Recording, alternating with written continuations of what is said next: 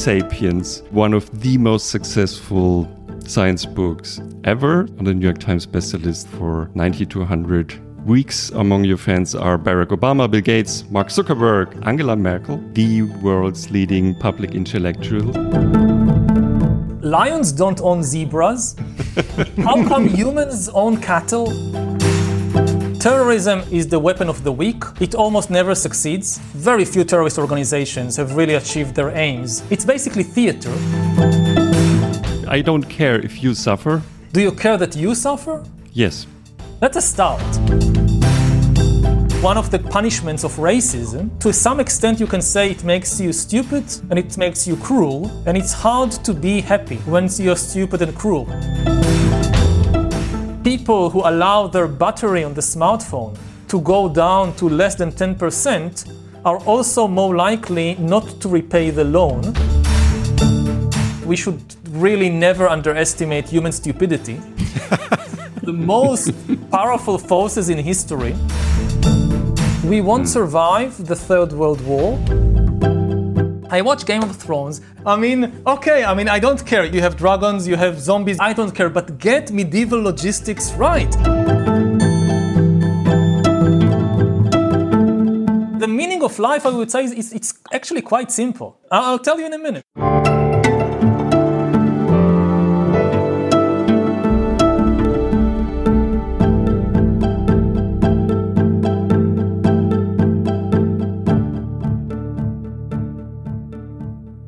Welcome to a very special episode of Alles Gesagt, the infinite podcast of Zeit. We're recording this podcast, but we're also streaming live this afternoon with our very special guest, uh, live zoomed in from Israel.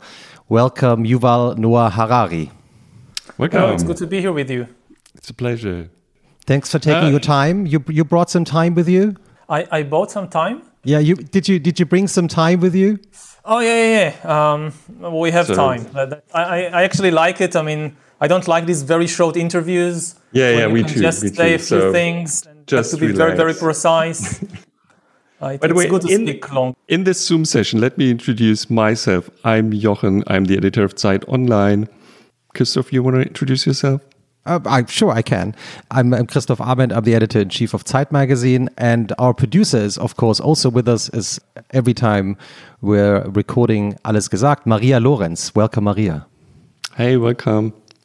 Um, by the way, I, before we start, I just wanted to mention two things at least. We already recorded six and a half days of Nuff Said, our podcast, and uh, the longest interview being still eight hours and 40 minutes. And if you want to send us feedback, you can send an email to allesgesagt at zeit.de. You can complain there if we're um, making strange noises with our food, or you can tell us who you would like us to interview as a guest on a future podcast. We have and a very special uh, uh, catering list today. We'll be talking yeah. about that later. Well, talk about this later. So it's we are also the podcast is famous because it's so long. We always tend to eat something, and there's a blog where you can find everything we ate in the last 34 episodes, if I'm, I'm correct. And before we start, Christoph, there's one more thing. Yes, well, there's two more things. Well, one more thing I want to say thank you to our researchers, to the team of Alles Gesagt, Hannah Schraven and Vincent Monk. Uh, and uh, also um, the other thing that Jochen was mentioning, uh, Yuval. Um, so there's this one little rule that we have at the very beginning. So you choose a password, a code word and you tell us the code word. It should be a word that you usually don't use because if you say the word later on in a conversation, this will be the code word to end the recording. So the the final music starts when you mention this word. Okay. So. Uh, poof.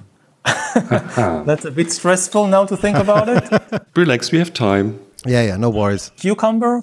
Cucumber. Okay. Yeah fine, fine with us. So it's my pleasure this time uh, to introduce our guest, which isn't necessary, I think, because uh, Yuval is one of the maybe the world's leading public intellectuals.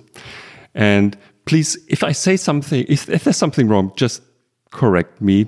We realized that after 34 recordings, there's always something wrong with Wikipedia or the databases we use. Um, so you were born 1976 in Kiryat Ata near Haifa. Hmm? Yeah, it's a good start. yo. it's a good start. Born into a secular uh, Jewish family, so you you hadn't a, a religious upbringing, if that's right. And but I I found in some sources at least they mention that you at least tried to find some kind of religion, but you weren't really successful at the end as far as I know. As far uh, as I, no, I, I, wasn't. I tried. It didn't work. I moved. Ah, okay. And you ta- so this is also very interesting. You taught yourself to read in a very young age. Your mother, I think, said three to four years, and you said maybe four or five years.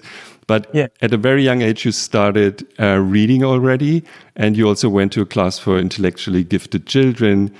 And you have been always fascinated, uh, even as a child, by the military, which maybe is a different thing here in Germany.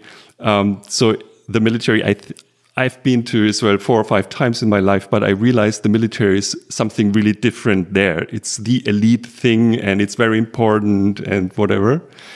So, uh, and you studied uh, later on uh, at Hebrew University, um, deferred your military service um, because you were so gifted, which is also a thing in Israel, I think, and uh, finished your PhD in Oxford about medieval military history. Mm-hmm. Over there, the, I have your book about Renaissance military memoirs of noblemen, which is a very special topic. And you wrote also other very special books. Like uh, nobody really seemed interested in if you compare it to the um, the audience you have now. Like, yeah, uh, I, I, never mention it because I don't want people to short, short, buy short. it or read it because it's such a different book than the things I write today that I guess people will be really disappointed by it. It's you know it's a book for specialists. It's it's it's that if this is your kind of special field of research in university, then then fine. But otherwise, don't bother. Mm. Clear message. I read, read a little uh, uh, of special operations in the age of chivalry, which is also one of your books, which is I think you already ha have this very if I may say, this simple style of uh, dealing with things. It, it's not really, it doesn't sound like a hard science book, and it's always, it's also about an interesting story. So after that, you gave lectures uh, in Israel and uh, about general history, and this turned out to be your first book. So the the the handouts you gave, so that's the legend at least. The handouts you gave to your students turned into *Sapiens*, maybe one of the most successful science books um, ever. So with the last number I found, 12 million copies sold. Maybe it's even more now. And so, *Sapiens: A Brief uh, History of Humankind*. Um, and you published some more books. Everyone knows because since that point in time, you are one of the world's best known public intellectuals. And you have been uh, on the New York Times bestseller list, I think, for 90 to 100 weeks, something like this. Your fans, among your fans, are Barack Obama, Bill Gates, Mark Zuckerberg, and Angela Merkel. And um, so your your upcoming book, I'm I'm not sure if we're allowed to talk about this, but we talk about it because the no, podcast will be dropped later. This will so this is *Sapiens*. So your first bestseller, basically as a graphic novel for, I would say, younger adults or teenagers or. Uh, no, I mean it, it's it's an adult book. It's not a children's book. But there are children running around, and you, you the, the, funny guy in the book who looks a little bit like you, is, is yeah. um, telling children about history all the time. So. No, it's not aimed at children. It, I mean, uh, teenagers are very welcome to, to read it, but it's, it's an adult book. Mm-hmm. And it's not really even an illustrated version of Sapiens. It's something quite different and, and fresh, I hope. I mean, it's the most fun thing I worked on, I think, in my life. It's, um, uh, I mean, apart from having 10 more years to think about the subjects that I discussed in Sapiens, uh, it gave me and the other team members. I mean, I worked on it with with two, with uh, Daniel and David, uh, two very gifted artists uh, who are specialists in graphic novels. We really kind of experimented and broke all the academic conventions about how you tell science, how you tell history. And like every chapter is an experiment. Let's do let's do this like a, uh, the, the beginning of religion. Let's do it in the genre of superhero action movie. the disappearance of the big animals of the planet. This is a detective story. We create right. fictional detective, Detective Lopez. She goes around the world to investigate on the trail of the worst ecological serial killers in the history of the planet. And, and one part is reality TV show. So it's, it's really kind of, we allowed ourselves to have a lot of fun and to experiment. And I hope that um, it reaches not only teenagers, but people of all ages who have an interest in, in understanding who we are. Why so? Why graphic novel? Um, it's a way of reaching a new audience huh. That may not read. You know, *Sapiens* originally is also written in a relatively accessible and easy style, but it's still a traditional science book with mostly text and footnotes and, and all that. So uh, there are many people in the world who would not read it. And I see my main job today as serving as a kind of bridge between the scientific community and the general public. And you know, with COVID and all that, you see the, the, the real necessity to bring the latest finding of science, not just to a narrow segment of the public, mm-hmm. but to everybody and for that, you need to experiment with different genres. I think the big problem of science, I mean, scientists have two big problems in communicating with the public. One problem is uh, of the truth is usually complicated and sometimes painful, whereas conspiracy theories and things like that are usually much easier and more flattering. So the, the, you have one big obstacle there. You know, to understand what a virus is, that it's just a piece of genetic code that can somehow take over the machinery of our body and, and, and use it to move, to replicate itself. This is such a complicated thing to understand. It's much more easy to say, to believe that some multi-billionaires in a laboratory created this to take over the world. Mm. So one problem is simply that the truth is complicated the other problem is that scientists are used to speaking among themselves in a very complicated language with lots of statistics and graphs and models and equations and whatnot. And you lose most humans, most people. I mean, people think in stories. So, my big challenge as a public intellectual is how do you stay loyal mm-hmm. to science and still manage to convey it in uh, to find the right story that can convey a very difficult idea in an accessible and fun way. How many hate mails did you get in your life from scientists? From scientists? Mm-hmm. Uh, first of all, I don't get the hate mail. oh yeah, so you have people doing I, I now handling this. that uh, I get something like it's amazing. I get something like 15 emails a day on average. That's it but hugely filtered emails, right? Hugely I, filtered, yes. Yeah, so I, I guess so, all the hate mail stops somewhere else.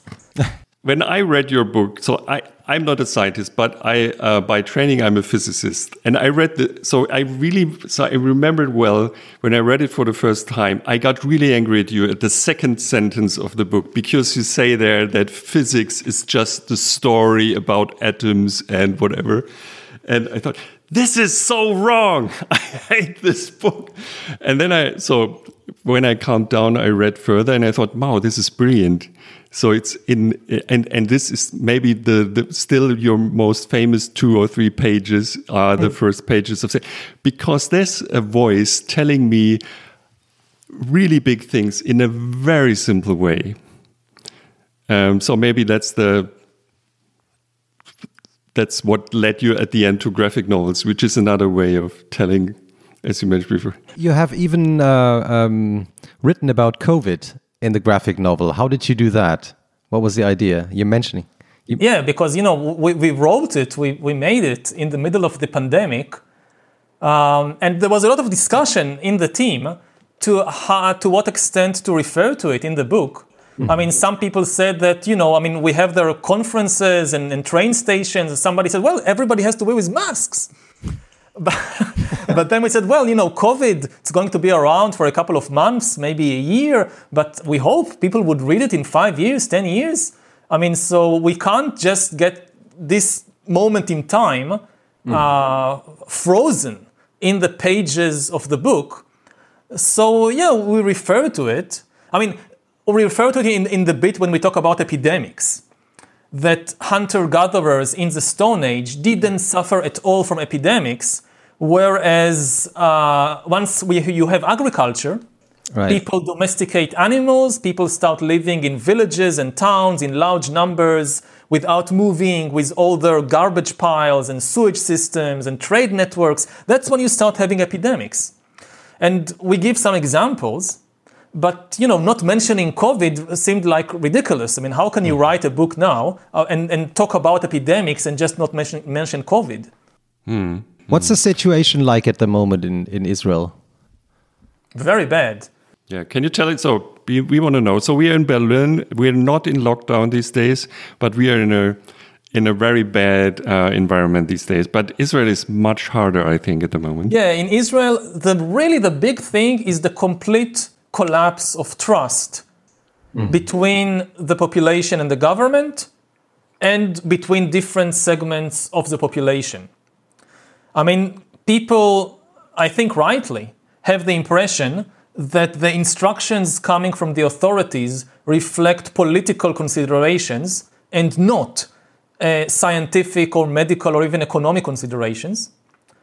They just stop believing what the government is saying, is telling them to do. And there is also a breakdown in trust between different segments of like the secular people and the ultra orthodox and, and so forth. And you know, trust is maybe the most important hmm. fuel, the most important asset of every human society. When this is gone, society collapses. Maybe you can keep a dictatorship going with very little trust.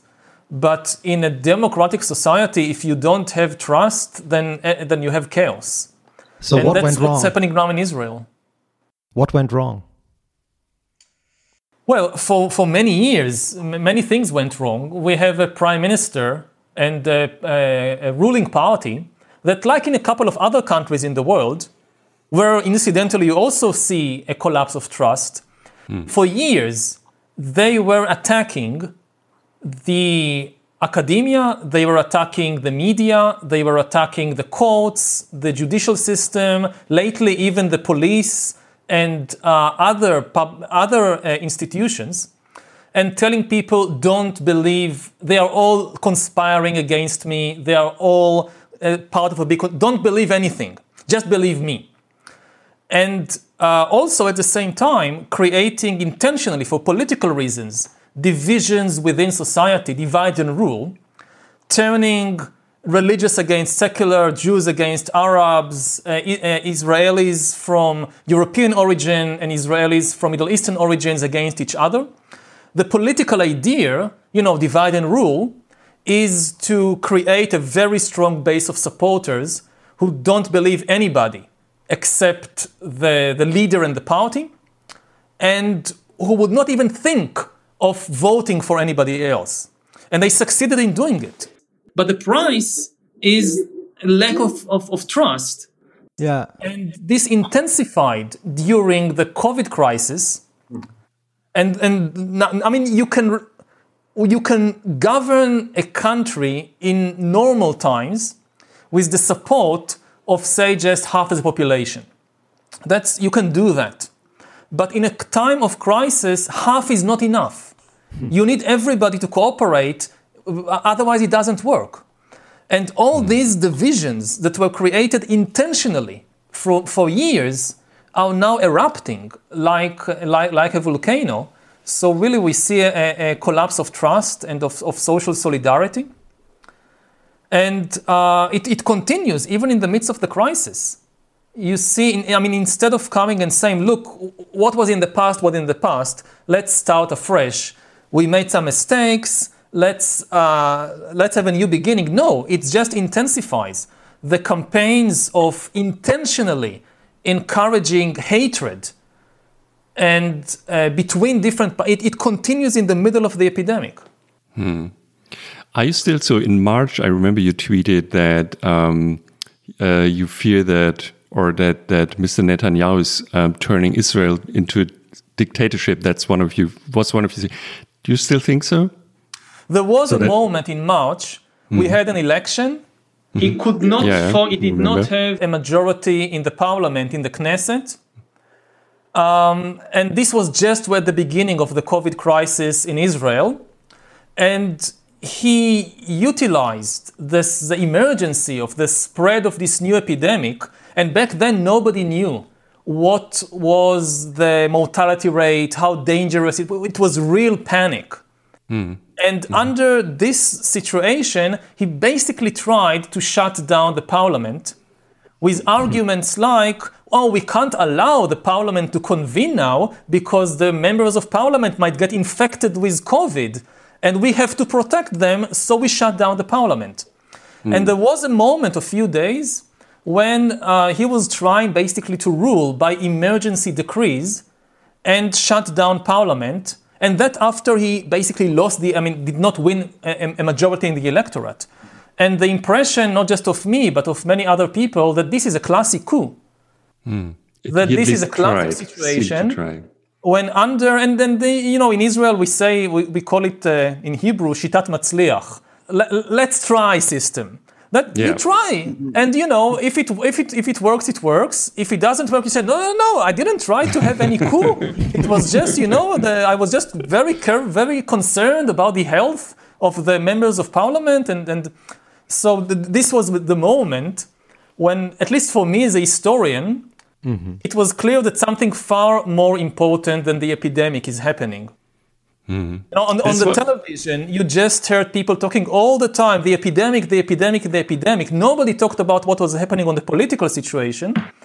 And I thought back then, I still think now, that COVID, the political uh, crisis and the economic crisis, is far more important than the medical crisis or the virus itself. I mean, the virus is important, of course.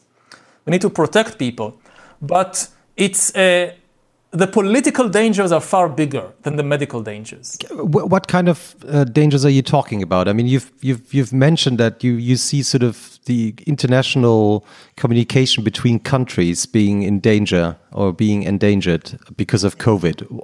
Why and which in which way? Well, you know, several levels. On the level of individual countries, uh, there is a big danger of the establishment of some kind of corona dictatorships that we saw in, in some countries that, under the uh, excuse of fighting the epidemic, um, ignoring democratic checks and balances, violating basic freedoms. And you know, once you have an emergency, and we know it in Israel very well, it tends to last forever. Especially if the government is the one defining what is the emergency and when it when it's over. So that's one big da- danger internally. A related danger is the rise of new surveillance systems, which we are seeing all over the world, and which are, again, necessary to fight the epidemic, but could be used later on uh, to form the basis of a kind of totalitarian regimes that we never saw before, not even in the darkest hours of the 20, 20, 20th century. And then we have the international level. I mean, all this was on the, on the, on the level of, of one country, one state. Then we have the international level that you know, humanity has a choice here. You can react to the crisis by co- cooperation, or you can, crea- you can react by competition. And mm-hmm. unfortunately, we are seeing far more competition and far mm. too little cooperation over the mm. last uh, few months.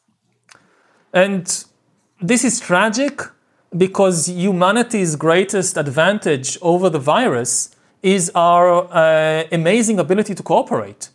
Viruses can't cooperate like us. A virus in China and a virus in Germany can't exchange views and share information about how to infect people more easily.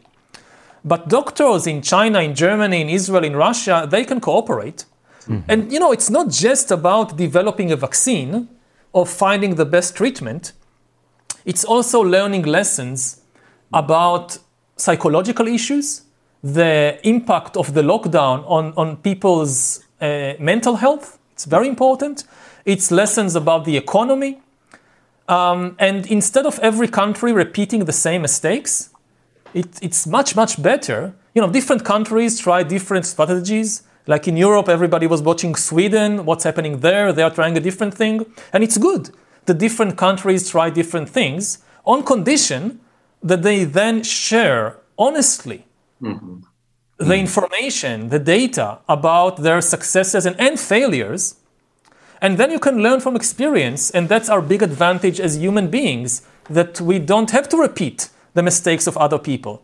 But you look at the world today, and you know there is a vaccine arms race. Who's going to develop the first vaccine? There are many countries that you can't trust in the information coming out of there. I don't know with the Russian efforts to develop the vaccine. I wouldn't. I wouldn't trust the data coming out of Russia uh, about the situation there. And um, th- th- this is really terrible. But are you surprised it happened that way? Yes and no. I mean, you know, on, the one hand, we, in the 21st century, humankind has more power and a better ability to cooperate than in any previous time in history. I mean, this is not the Middle Ages, this is not the Black Death, this is not even a century ago the influenza of 1918. We are much in a much stronger position, both because of our scientific knowledge, but also because we are still living in the most cooperative system and a harmonious system that humanity has ever managed to create. There are still problems, there are still, still tensions, but it's nothing like a century ago or 500 years ago. Uh, so we could have functioned much better in this crisis. On the other hand, as a historian, I know that we should really never underestimate human stupidity. it's one of the most powerful forces in history, and you should never discount it. I mean, even if there is a, something that it's, it's very clear that you should do that, we are talking about human beings and I think maybe it was Churchill or somebody who said that humans do the humans in the end they do they choose the best course of action, but only after they tried everything else first. what was the what were the things you surprised you were surprised of the most uh, when the pandemic started? So you you are the expert for these huge uh, historic errors. And uh, I think in your second book, one of the first pages is about pandemics and we overcame them and stuff like that. So I would be interested. So it's a normal thing to happen in history from time to time. But what's, what is surprising now for you? When it started, my feeling as a historian was this is the big one. Mm -hmm. Like, this is the big one we've been talking about for a long, a long time that it might be just around the corner. And surprisingly, in the end, it's not the big one, it's a little one. Oh, yeah? Is not such a. I mean, it's, it, I, I'm not one of those saying, oh, it's just a flu. No, it's much worse than the flu. But it's not the Black Death either. either. And it's not the Spanish influenza of 1918. And it's not AIDS. And it's, it's in mortality terms, it's actually a relatively mild epidemic. Mm. It's less than 1% mortality, even in the worst affected areas. Um, and, you know, in the Middle Ages, they wouldn't have even noticed it. If COVID 19 happened in 1219 and not 2019, and you would read the chronicles from the 13th century from some monastery, they would not even mention it. Maybe they would say, oh, yes, this year the old abbot died after coughing for a few days and a couple of other people. But it's a medieval society mm. would not have noticed it. But is that because they wouldn't have understood? No, because they, I mean they are used to far worse, and their mm. society, uh, in in this sense, kind of ironically, is far more robust. We, I, I'm very happy to live in 2020 and not to, and not 1220 in a place where human life is very very valuable and we make such tremendous effort to protect the lives even of the most vulnerable members of society. I was surprised, for example, that not a single, maybe there is a single country, I'm not sure, but the vast majority of countries, including authoritarian regimes, including non Western countries of all kinds, there was very, you hardly heard any country saying, well, you know, these are just old people and people with background diseases, and we are not going to destroy our economy for their sake. We are just going with business as usual. Almost mm. nobody adopted this unethical, kind of brutal approach, mm. um, which was a very good surprise. Mm-hmm. And the other thing that, that kind of not surprised me because you know it was in 2020, not 2016, 2017, that the lack of global leadership. Mm-hmm. That even today, you know, after all this time, there is no global kind of war council that tries to orchestrate, to coordinate a united strategy for humanity, even in something as narrow as developing a vaccine or in the production and distribution of medical equipment or on a much broader scale, having some kind of economic global plan how to deal with it, because this is a global fin- economic crisis. Mm. And you know, some countries they will muddle through; they'll be okay. I'm not so worried about Germany. Germany, I mean, it will be difficult, but it will it will be okay. But you look at countries like I don't know Peru, uh, Lebanon, Egypt, uh, uh, Indonesia, and they could completely collapse. Mm. Not because of the mortality from the disease, but because mm. of the economic shockwaves. I mean, the worst is still ahead of us. Mm. Certainly, the worst in economic terms is still ahead of us. You know, now governments are spending money like, like water. Now, creating trillions of, of euros and, and yens and dollars out of nothing and spend. I mean, the, there will be a payday. Hmm. Hmm. And uh, so, and we have no global plan after all these months how to tackle it. And of course, the US, which, I mean, we, you would have expected it to fulfill its traditional role as global leader, considering the current administration in Washington, it wasn't such a big surprise that the US completely abdicated its leadership. I mean, even in the US itself, inside its own borders, the federal administration abdicated responsibility and told states and municipalities, you deal with it. It's not, it's not my problem, it's your problem. Hmm. But still, it was shocking to, to see it in, in, in action. Hmm because you said Trump. I didn't say the word. I, I follow I know, the Harry Potter I know. Rule. You don't because say you the name. Trump. Every time you say the name, you, it, you makes it stronger. I think you said Trump. and I just wanted to ask you, what's your, because it's really interesting to see how these strong men, and Mr. Netanyahu may be also a strong man, at least in my view, how they deal with this crisis. But I, I the US president is not a strong man. The US president is a con man or a showman. I okay. mean, surprisingly, many people feared that he might try to use the emergency to gain emergency powers, mm. which is what other strongmen like Orban in Hungary were doing. Mm. But th- this was, I think, a, a, a, a kind of litmus test mm-hmm. that he doesn't really want power. He wants mm. fame. Mm-hmm. He wants to be all the time in the news and everybody talking about it, but he doesn't want power. He doesn't want the responsibility that comes. He runs away from it as if it was a plague. Um, you, he had the perfect opportunity. If he really wanted to kind of really centralize power in his own hands, he had the perfect excuse. Hmm. And he ran away from it. Mm-hmm. I don't want it. I mean, let the mayor of New York do something. Let the government hmm. of California do something. I'm not going to do anything. Hmm. So uh, he's in a completely different category than people like Orban or like Netanyahu, who really did try to use the emergency to concentrate more power in their own hands.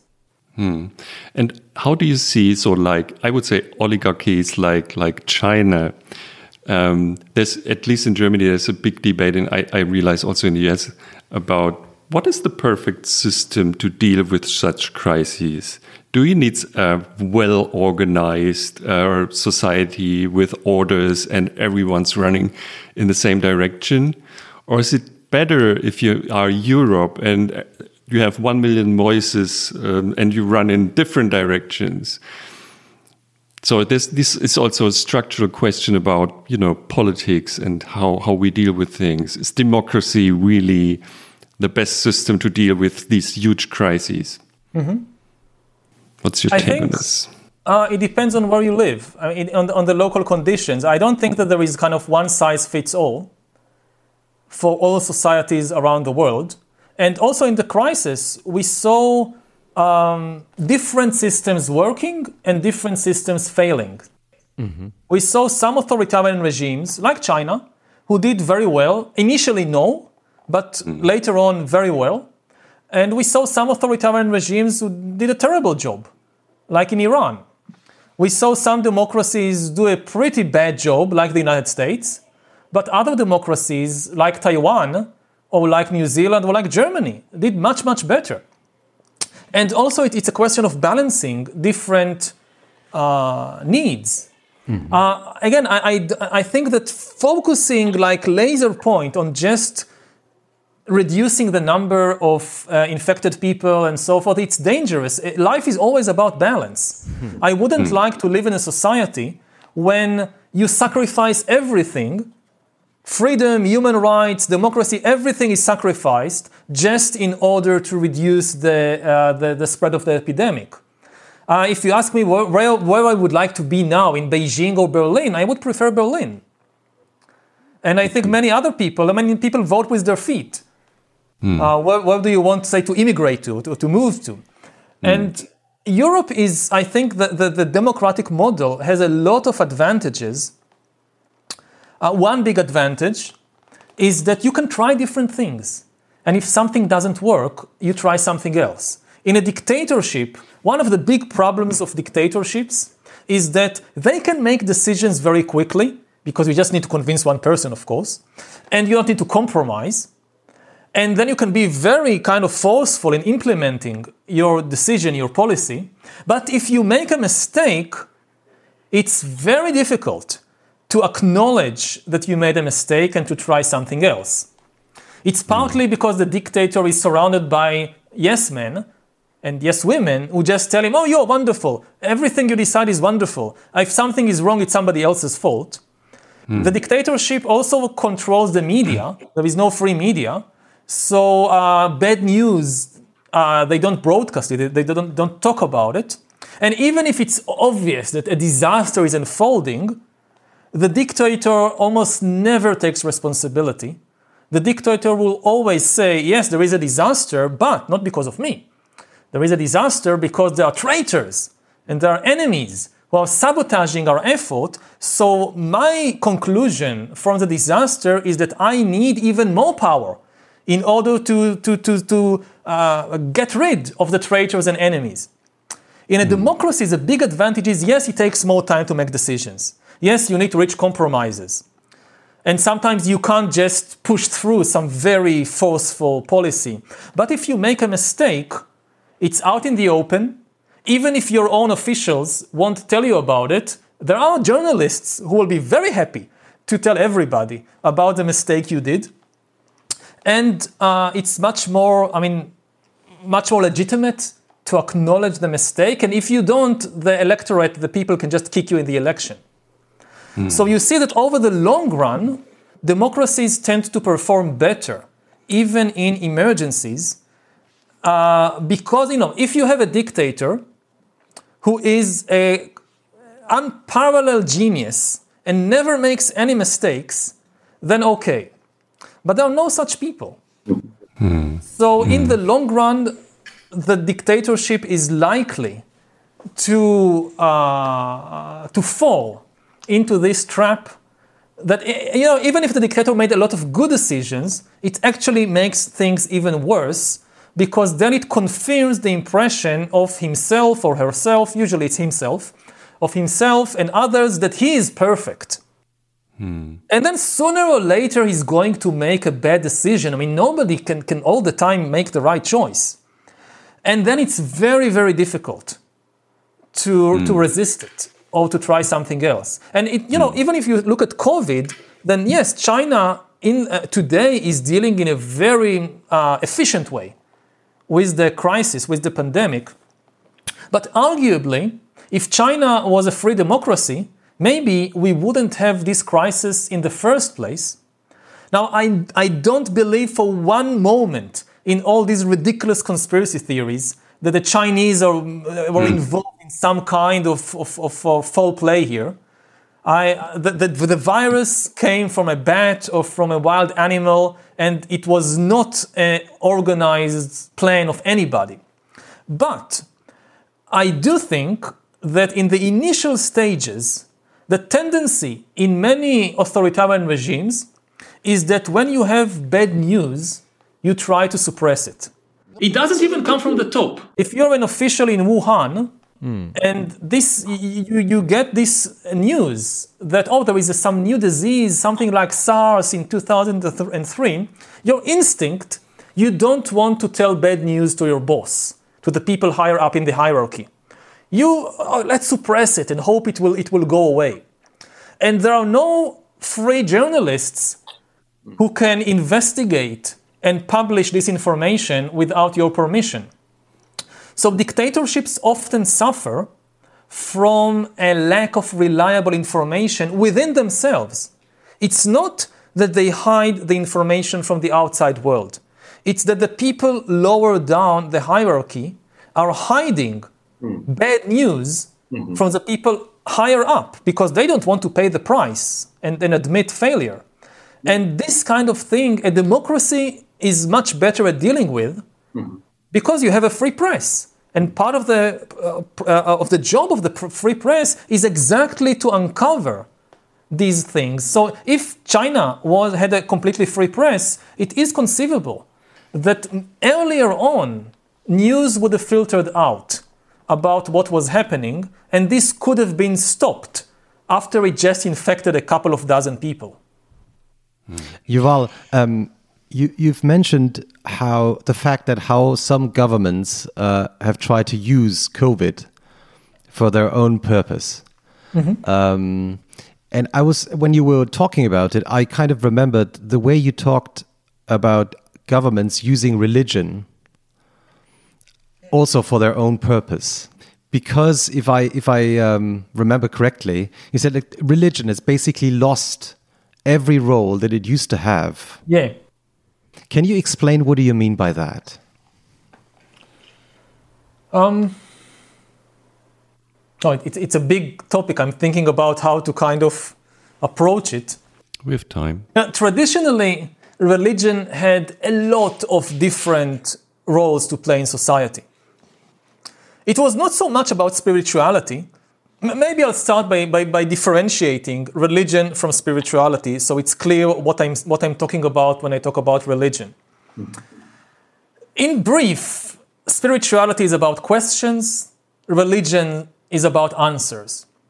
Spirituality is when you have some big question in life, like who am I? What is the meaning of life?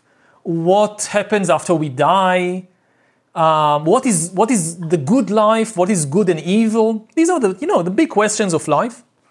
And a spiritual practice or a spiritual quest is when you start with these big questions and you are willing to follow them wherever they lead you. Even if you have to renounce uh, a lot of status or power to make people angry, sometimes even to risk death, you are willing to follow the big spiritual quest. Religion is almost the exact opposite. Religion is when somebody comes to you and say, "This is the answer," and if you even doubt it, you go to hell. there is, and, and of course, there is a complex relationship between religions and spirituality. Very often, religions, religions will say that they were founded by somebody who completed the spiritual quest and now has all the answers. But in terms of, of practical human life, they are very different things. Now, I would consider myself, for instance, I would say a spiritual person. I'm very interested in these, these big questions. And I don't like it when somebody tells me, no, you can't ask this, you can't doubt that, you have to accept. No, I, I want to go on with the quest. Although I'm you're not atheist, religious right? at all. Yeah, yeah. Hmm.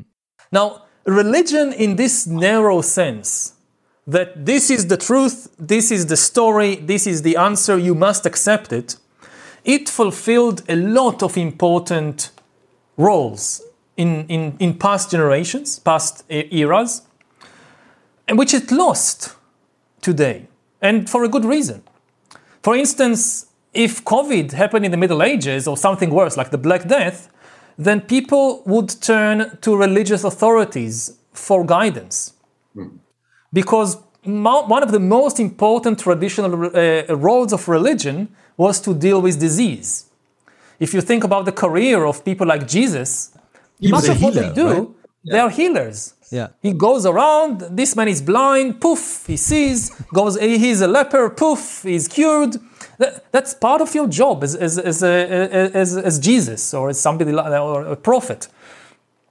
Now, religion com- almost completely lost this role because of the rise of science. Uh, science just did, did a much better job at understanding diseases and curing them. And so, even religious people, when COVID spread, and the scientists said, well, you have to close down the churches. So even the Pope uh, gave an order, close down the churches. The scientists said so. And similarly, you know, if you don't have rain, if you have a climate emergency, too much rain, too little rain, then in the Middle Ages or the ancient world, you turn to the temple, you make a sacrifice, you do a religious procession, something. Now you don't go to the religious people, to the priests, to the rabbis, to the mullahs. You go to the engineers. Hey, we don't have enough water. Why don't you come up with some something like I don't know, desalinize the water from the sea, like in Saudi Arabia? Um, so, like this, most of the most in, in history, religion was mostly about providing rain, curing epidemics, winning wars. It lost all of these roles because science does it better, engineers do it better. One role it retained, very important, is identity. Who am I? Who am I? Again, not in the spiritual sense of going on this quest, but in the kind of this is who you are, don't doubt it sense. And uh, this is something science is not good at. Uh, all the scientific attempts in previous century to create a scientific basis for human identity ended in, in terrible disasters, like with the racial theories of the early, earlier part of the 20th century.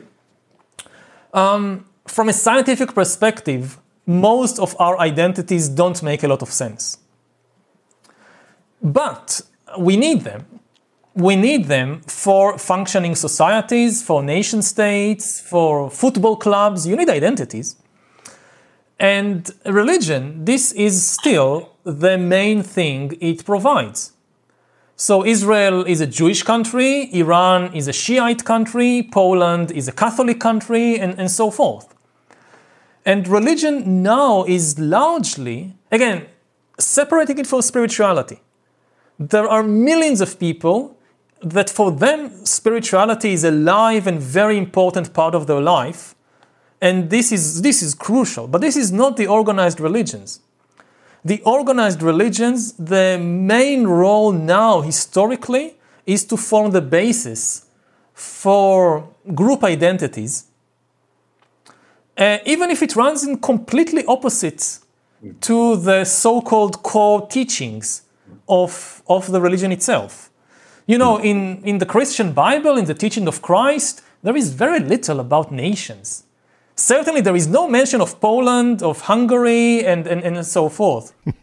um, and yet, this is the main thing that, that, that now remains. All kinds of justifications, like why we are God's chosen people and we are better than everybody else, and we shouldn't accept these people in because they are from a different religion. And this is now the, the, the main thing that is left. Religion is now basically kind of the servant of uh, national movements and governments. But the message of science would be so if I read all your books at the end, so one important thing you learn is you are nothing. you're not important at all. You're not there. And um, this can be really free you up and relax, be really relaxing, or the opposite. Yeah. So, Yeah, I mean, what's the not- you are something, you exist, you have feelings, you have emotions, you can suffer, you can be happy. That's all true. But you are not the center of the universe. Uh, the universe does not revolve around you, it wasn't created for your sake. um, you know, a lot of religions, this is most clearly in the case of monotheism, they have this kind of extreme uh, delusion or self-centeredness that the entire universe revolves around me or around our group. And um, it's appealing to people to hear it. Like you you come to a, a- a particular group of people and you tell them you are the most important thing in the universe. The whole show is just for you. And you know everybody believes it anyway. It's as, as children we are convinced that the world revolves around us. I, I give this example with uh, uh, divorce that one of the reasons that divorce is very difficult for especially for young kids besides the upheaval in their life of course is that they tend to blame themselves.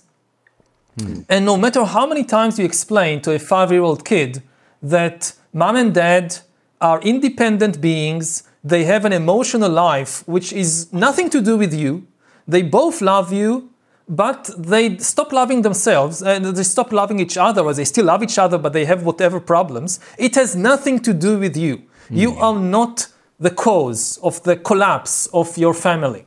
Hmm. A five year old kid can't really understand it because it find it's difficult to realize that yes, there are some things that people are not revolving around me. And you find the hmm. same kind of, of delusion in grown-ups in books like the Bible, that when you know when the Babylonians invade and destroy Judea, and for the Babylonians, you know, for me as a, as a historian, I will tell you, look, you have these two superpowers. You have Babylon in what is today Iraq, and you have the Egyptian Empire to the south, and they are fighting over the control of the Middle East and the trade routes and so forth. And Judea, this tiny kingdom in the middle, and this is the big story. But the Judeans, they can't accept it. They think, no, no, no, uh, Babylon and Egypt, they are not really independent nations with their politics and interests. It's all about me. We made God angry, so he sent the Babylonians to punish us and destroy the temple. You read the Bible, and the thing is, it has almost no information about the politics of neighboring countries. Now, in hmm. Israel today, as a, as a, as a counterexample, we are obsessed with what was Iran. What's the Iranians doing? Why the Iranians are doing this or that? Um, and they are doing a few things. They are doing a few things, yeah. And we realize they have their own interests and power politics. So, you know, like we, we, Netanyahu is constantly pressuring to the, the, the break the Iranian deal and impose sanctions on Iran because he, under, he thinks that Iran is, will be in a very difficult economic situation. There will be a revolution there or something. We understand that the Iranians have their own life and mm. therefore we can also try to influence them. But in the Bible, you don't see that. Mm-hmm. The only thing that happens is what we and our God are communicating. All the other people in the world, they are just pawns in this game that God is playing with us. in many portraits about you, you can find this pattern that you used to be, um, at least as a child, rather depressed about things, and were searching for, uh, in my simple words, the meaning of life. Or this doesn't make this universe just doesn't make sense.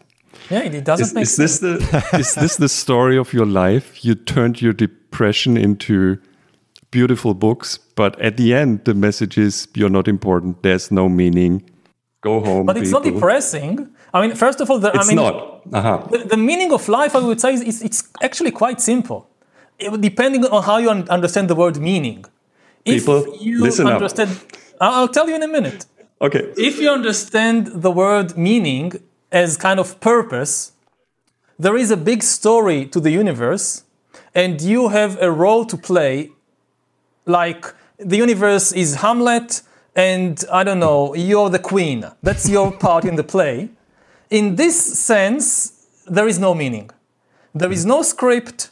There is no director. You're not born to fulfill a particular script. So if this is what you're looking for in life, you won't find anything unless, you know all kinds of fictional ideas in your head. But if you're asking what is life, in this sense, what is the meaning of life? Is, I think that the answer is, is quite simple. Life or life, uh, it's a very simple process. There you experience pleasant sensations and you react to them with craving for more. You want more of that. You experience unpleasant sensations and you react with aversion. You try to get rid of it, you don't want it. That's, the, that's life. Everything that happens in life is that. In, in this sense, it's, I think it's not a big, uh, maybe it, it, it's quite complicated to understand exactly how it happens, but that, that, that's the deal. I mean, everything people do is really just this, this thing, and it's the same with other animals.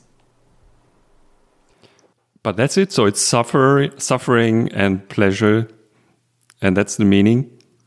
It's um, yeah. I mean, That's people. depressing. I, and again, it depends on, on, on, on what, what you expect. I mean, if you expect to play a leading role in a musical of the universe, then it's extremely depressing to realize that there is no musical. But mm. again, I mean, even your depression, you just have an unpleasant sensation in your body. Hmm. That's all. So hmm. if, if, you- if you really understand that this is what's happening, um, I found also personally that this is the, it's not only true, it also enables you hmm. to liberate yourself from at least a certain level of misery and depression if you really understand it. That, hey, this is what is happening. And not this expectation of some cosmic drama. Hmm. We have to come back to this later because I, I do not agree. But um, let's talk about your early life. Is it is it really true that you you were kind of miserable child, a very gifted but very miserable child?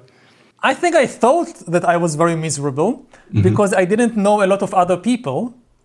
And later, when I grew up, I realized that, you know, lots of people are miserable much more than I was for all, for all kinds of other reasons. Again, as a child, you are very self centered. If you are miserable even a little, like, oh, it's the end of the world. Um, you grow up and you realize that, yeah, growing up is difficult for everybody, almost everybody. So looking back, I don't think I had a particularly miserable childhood. I had a very loving family. I had a supporting uh, environment. We didn't have any issues of, of poverty. Uh, even though I grew up in Israel, there was no major war that I was involved in. So um, historically speaking, I mean, I was I was quite lucky. I, How, how did you start reading? How did you start reading?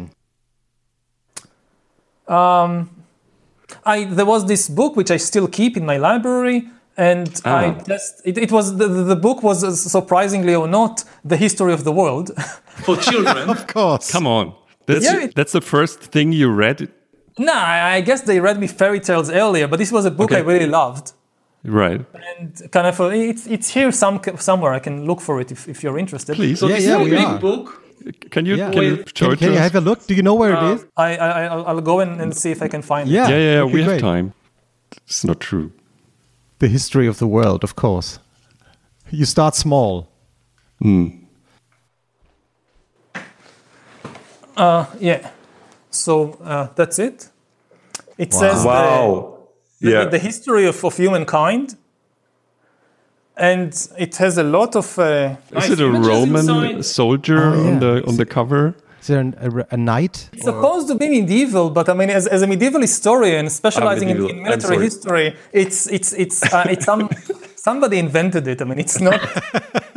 not real science. It could have been improved upon, but it did the trick. I mean, I was fascinated by it, and I would just, I would ask people to read it to me, mm-hmm. and then it's at some point I would just again and again kind of go over it, and I don't know how, but at some point I kind of made the, I don't know, something something happened. Interesting. It's fascinating because there is a German book uh, called Was ist was, Hmm, and they I have the this. same associ- I yeah. grew up with books like that, and they also have like history books about the, you know, like how the cars were invented and the Romans, and so yeah, so it's it's a lot of drawings, lots of illustrations, and uh, yeah, that's how you become interested. And did you really design your own board games, or at least Yeah. so like military?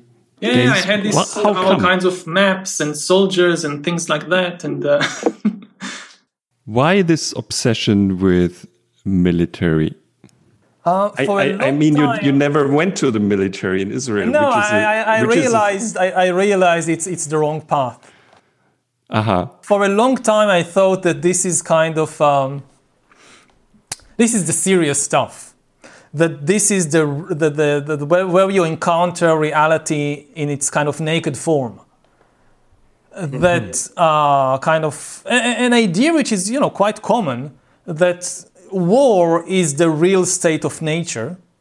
Everything else that humans do is a kind of veneer, a kind of facade that they kind of try to hide it. But the real thing is war. So if you really want to understand humanity and life and the world, you f- forget about all this nonsense about economic history and hmm. cultural history and whatever. Study war. Th- that's the reality. And it hmm. took me many years to kind of free myself from this misguided notion. I just just a question for my son. Why did you hate chess? it was not completely unrealistic. It's not how the world functions. It's far too accurate. But nobody said so. Hmm? Nobody said so. Nobody said chess should be a mirror of the world. Yeah, yeah. I, I, I, I, I'm not saying that they said so, but this is why I don't like it. Okay. That it's so artificial, and also there is kind of mo- most of the of the creativity is mathematical, which is why now computers are so much better than humans at chess. And it's not. I, I like to engage in things where um, it's not just the, the, the matter of the, that there is kind of uh, a lot of uncertainty involved, but the very definitions are up at, are, are at stake. In chess, um, you can't question the definitions.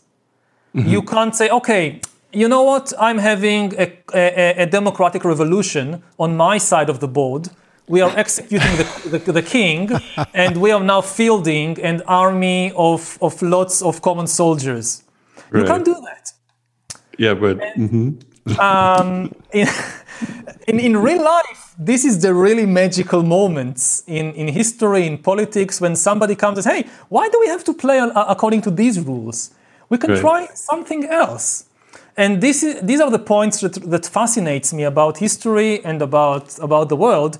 And in chess, I, I just didn't. So again, uh, other people can enjoy chess. I have nothing against it, but it, it's not for me. Uh, you're still playing Catan. Yeah. The settlers of Catan. Lots of rules, right? And you can't change the rules. Yeah, but there is a social level there, which is the really interesting part. I mean, Right. it's it's not really. I mean, you, there is a question of strategy to some extent, but it's mostly a social game of whether you manage to convince people to trade with you, to cooperate with you. If somebody becomes too strong, then other players kind of unite and refuse to trade with her or with him, and it's it's much more social and psychological. So, so the idea of changing the game is that something that fascinates you also in your own career? Yeah. Um, I changed my game several times. You know, like shifting from medieval military history to writing the history of humankind was a kind of a, a big change. Oops. I think. Uh, I think. Oh yeah, that's the battery. He anticipated that moment. yes. Because he has to change his battery. I, I uh, Jochen, I was, I It's was very long yeah, We were looking at the batteries. We see the batteries. Hmm. I, I, I was really about to ask Yuval if he still has his own old board games, but probably not. Um, what do you think? We would like to. Ah, yeah, yeah, maybe.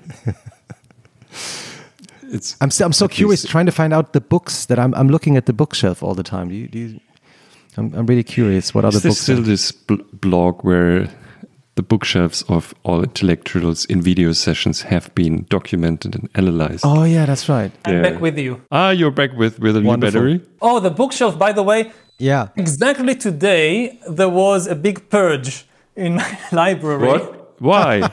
Because we needed the books for the office in Tel Aviv. I'm now at home. Mm-hmm. So I took just today most of some of my favorite books from here. oh, don't and moved them apologize. to the bookshelf in the Tel Aviv office. I'm telling the same story every time. So I have all these graphic novels here, but it's all of my son's my son's stuff. You Yuval, it's no- just no one little thing because because uh, some of our listeners will be waiting for the the catering uh, and and So Ah, I, I'm, yeah. I'm drinking tea, yeah. So Uh, what we which always tea for just for the blog. chamomile tea. Ah, you do. Okay. So just for the record, Christoph, what are you drinking? Well, um, we did some research with your team uh, because we always ask our guests or the, the you know uh, w- what would they like to eat and drink, and so usually if we're in the same room and we're not recording remote, we're trying to organize food and, and wine and beer, whatever our guests like. And um, well, basically, your team said he's going to be drinking hot water. Is that right? You you enjoy drinking hot water, right? Yeah, during talks and kind of uh, public events and things like that. Right. So it's either uh, herbal tea or it's hot water. So I prepared some hot water. So you have hot water. I at least put some Genmai, uh, Japanese Genmai tea, uh, tea in it. Uh, so And I have it in this little bottle, Jochen, that, that one of our listeners Ah, yeah. sent to us. Sends uh, one bottle uh, uh, to you and one one to me. So thank you for sending it. And um, well, cheers with hot water. It's a yeah, cheers. very unique experience with in tea. this podcast.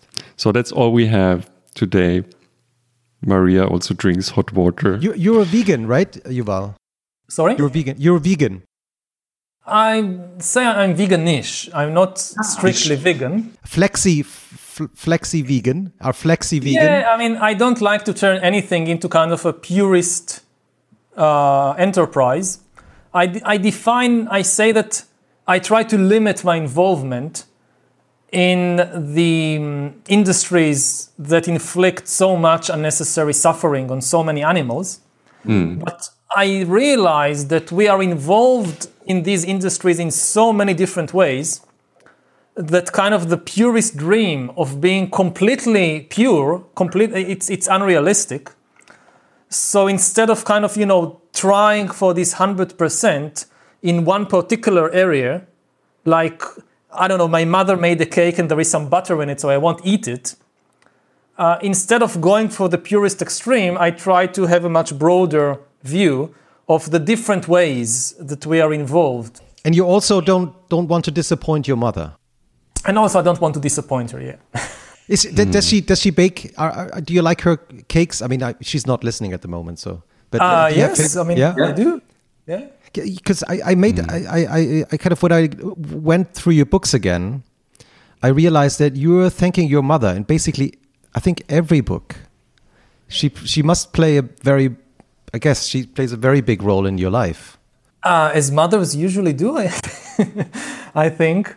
Um, yeah, so I mean, my first book is dedicated to my father, Sapiens. Uh, uh, my father passed away 10 years ago in 2010.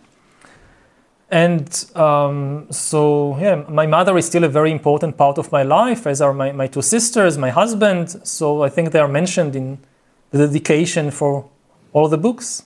Hmm. May I come back to the drinking hot water.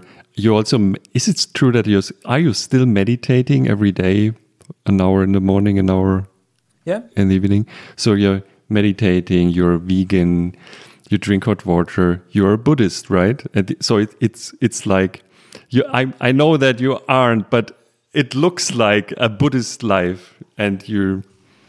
Um, yeah, I'm inspired by some Buddhist traditions, but you know, Buddhism, what people in the West today understand by Buddhism is something very different mm-hmm. from the historical religion that developed in places like Sri Lanka or Tibet or Korea for thousands of years.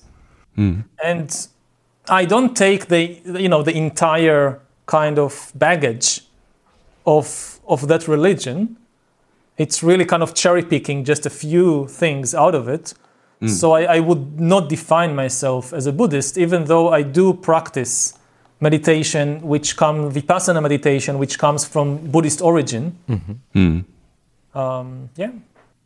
So in in so there's one. So people, if you want to read one story about uh, Yuval, you have to read obviously the profile in the New Yorker, which appeared, which is I think something like twenty pages, and there I I found this turning point in your life when you for the first time discovered meditation, and it basically so the reporter describes it as it, it was saving your life and uh, leading you out of a, a crisis.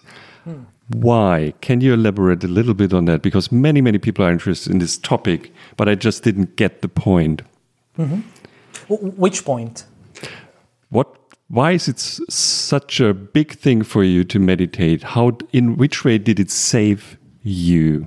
It's for, for me. I mean, I, I'm very interested in understanding the difference between fiction and reality. Hmm. That humans, our minds are like a factory which constantly generates fictional stories about the world. And we live most of, the, of our lives kind of trapped within these fictional stories. Many of them are not even our own individual creation, we inherited them from generations. So we are kind of trapped inside the dreams of dead people our religions, our nations, our ideologies, they are the dreams of dead people, and we are trapped inside. Almost unable to, to, to see reality. And when I went to my first, med- I mean, when I, I, for many years I tried, I mean, what's really happening in this place? Hmm. What is really happening here? And uh, it was all dead ends that I would read all the, you know, the philosophy, the religion, the uh, ideologies, and nothing really clicked. That okay, these are stories that, that, humans invented. These are stories that humans created. As a historian, I understand the necessity of these stories.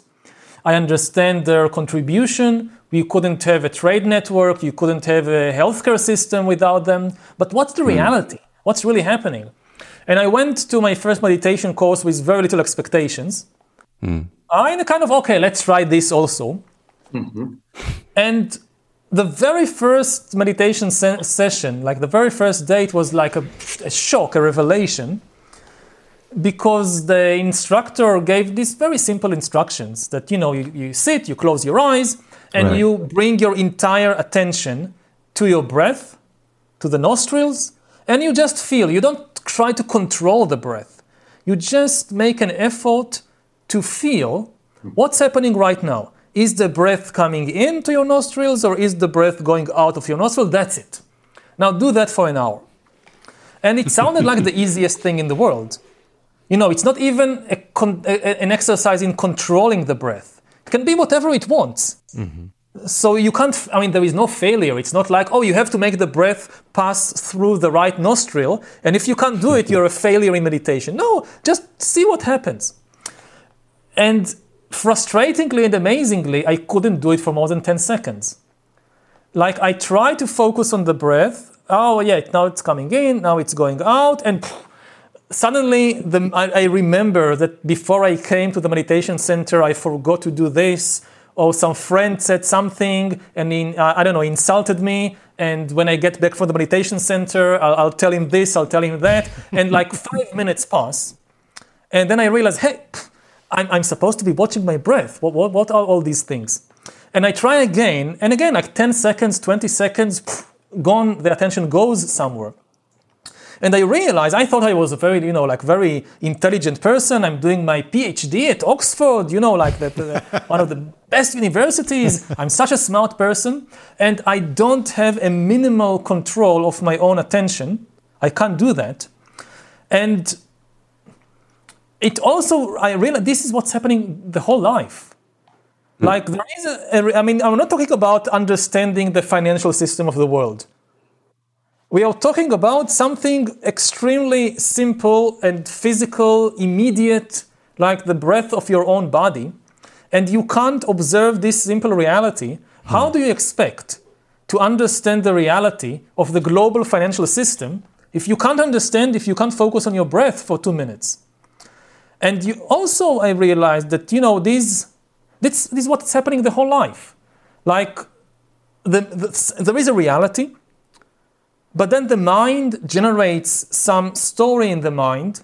Again, a memory about the past, an expectation from the future, some imagination, whatever. And mm. the attention is hijacked by this fictional story. And 99.9% of our life we spend on just entrapped in these fictional stories. You know, fictional in the sense that this is mind generated.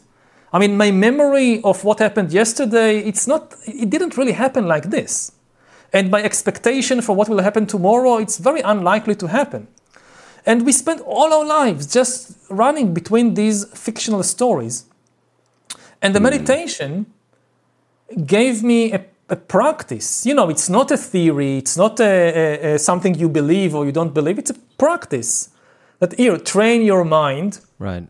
to be able to experience the reality without these fictional stories coming in between you and the reality. But and in, you in can do way? that, you know, for two minutes with your breath, it opens the way to do it in more and more. But can you find meaning in life by meditation? When I got you right in the beginning, you mentioned I tried all these things, I read all the theories, I thought about religion, and now there's meditation. But uh, you don't need to, I mean, again, if meaning, you understand that the world is a play, a musical, and you have oh, a role to play and you need to find it, there is no such thing. Okay, what sorry. meditation basically tells you forget about meaning the big question is suffering, not meaning. I mean, mm. even meaning interests you because you suffer from a feeling of meaninglessness in your life, or mm. because you think that if you finally find your role in the, in the cosmic musical, then you will be happy. And that's not true. Why is Forget why? about this right. meaning and really investigate what, when you suffer, what's actually happening. If you really understand the reality of suffering, that is the road to liberate yourself from suffering. You don't need uh, the cosmic musical for that. Why is suffering so important? If it's not important, you can go and suffer. I don't, you know, it's your, your call. I mean, people who say we don't mind suffering, so wonderful. Hmm. Uh, they are enlightened, basically. I don't know. you don't believe them? Um, it's not a question of whether I believe them or not. I mean, if if if if, if they don't mind suffering, then I don't want to impose. No, no, no. You have to. You have to. To no. If if you're fine with it, good. Hmm. That you also go to retreats um, um, very often, and um, there's this fam- famous story that you missed the election of Mr. Trump during one of your very long retreats, which is a really strange thing. So you you went away for some weeks, and when you came back, uh, you learned that Mr. Trump is president. Um, what? And I'm still alive. This, you know? can, can you remember this moment? What you as a historian? What what did you think? You know, I mean, the retreat began on the first of November, 2016 and the election was the 7th of November or something like that. So I, I knew the elections were coming. I mm. knew it was a very close race. Mm. And uh, during the retreat, yes, I thought a lot. What what happened? What happened? I was kind of it was in some rural uh, meditation center in, in the middle of, of, of the countryside in England, near, near mm-hmm. Hereford. Mm-hmm. So when I was taking my, my walks around the perimeter, I was kind of trying to hear maybe one of the farmers on like on, on, on the field, maybe they will say something and I'll, I'll know what happened. But no, nobody said anything. So on the it was a 45 days retreat. So it ended on the 15th of December. Um, and then, you know, when the retreat ended and we can start talking again and everything, so I asked one of the volunteers in the meditation center, so what happened? Who won? and he he started like mumbling something, so I realized something went wrong. Yeah, something went wrong. what's your what's your breath? I have to tell you something. No, there was actually a very funny story that uh-huh. during the meditation, during the, the course, later they told me, one of the meditators in the course, he had a mild heart attack. Ah. Oh. And so he had to stop the course, and they called an ambulance. And uh, until the ambulance came, so one of the volunteers was there with him in, in the room, w- watching him. And then this, this, this, this guy he realized that okay the, the, meditation retreat is over for me i need to go to the hospital. Mm-hmm. so he asked the volunteer so what happened in the us elections? And this guy just had said so uh, uh, he survived. I have some bad some more bad news for you yeah. Yeah. Can you can you explain to us what it feels like to be silent for 45 days? What happens inside you? Uh, it's it's uh, it's complex. I mean, it's much easier than people imagine. it's much nicer than most people would imagine. You realize that so much of what you say is completely unnecessary. that you're just making noises to distract your mind or, or, or to uh, pass the time or something. It's extremely noisy though, because once you stop not just talking, you don't read, you don't write, you don't watch TV, you don't talk on the phone, nothing. There is no communication whatsoever. There is a, a silence on the kind of uh, shallow level of the mind but then things start bubbling up, like a volcano erupting. And it's extremely noisy. Like memories and, and fantasies and thoughts. Like you can sit for an hour and, and you, you, you have so many thoughts. And they are so intense and sometimes extremely emotional, lots of anger and lots of fear. And you know, there is nothing. You're just sitting in a meditation cell closed eyes, nobody's talking to you. Nobody talked to you for weeks.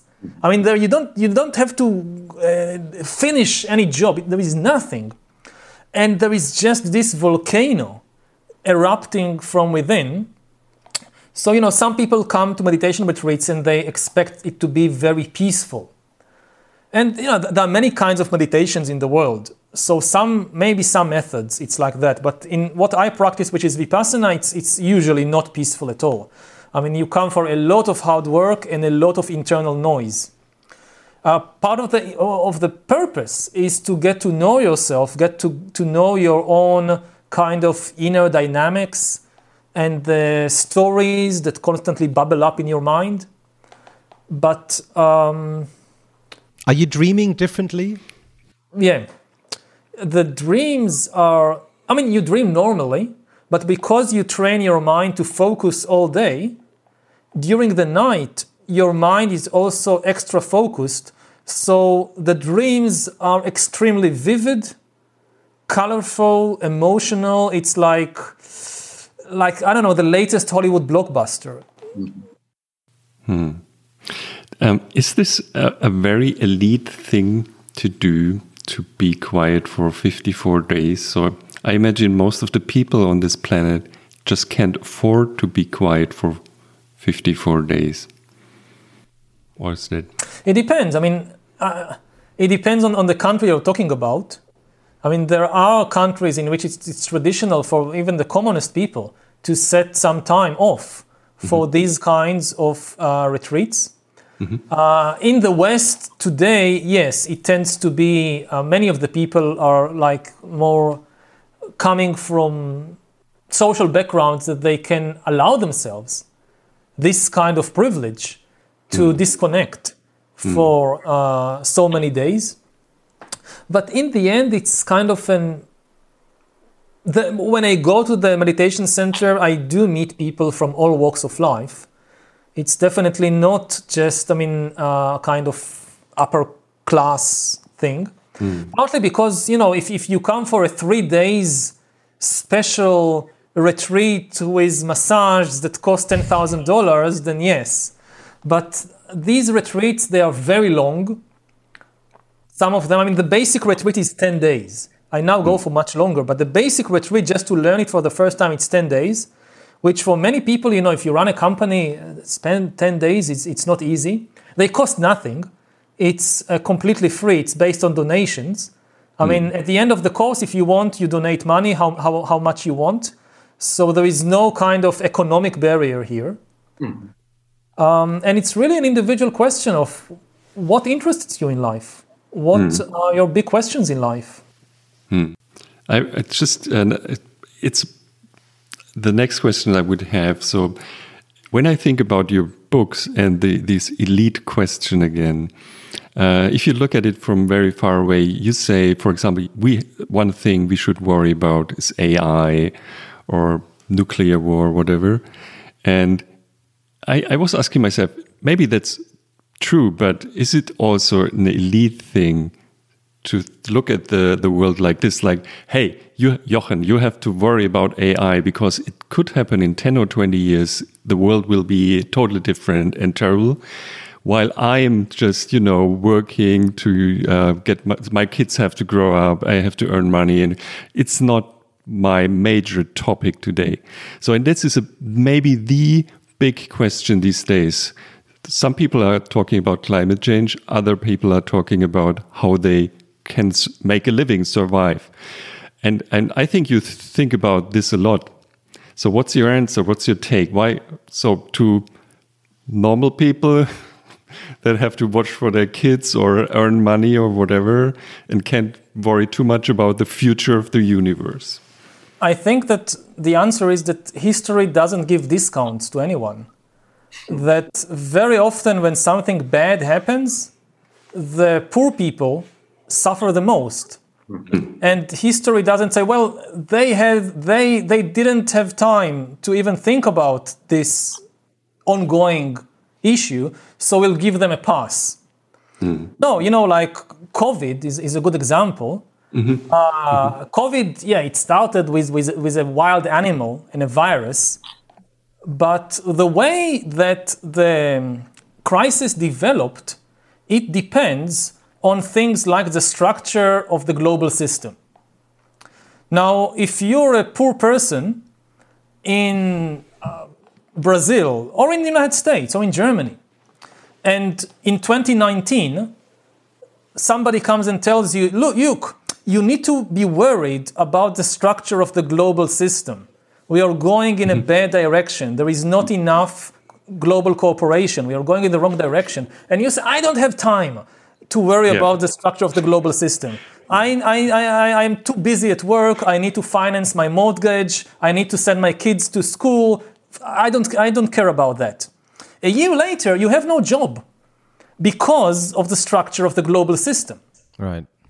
So uh, I don't think it's. I mean, in a one way, worrying about it, it's a privilege of rich people. But it's a privilege in the sense that yes, they have the, the maybe the time and the education to, to.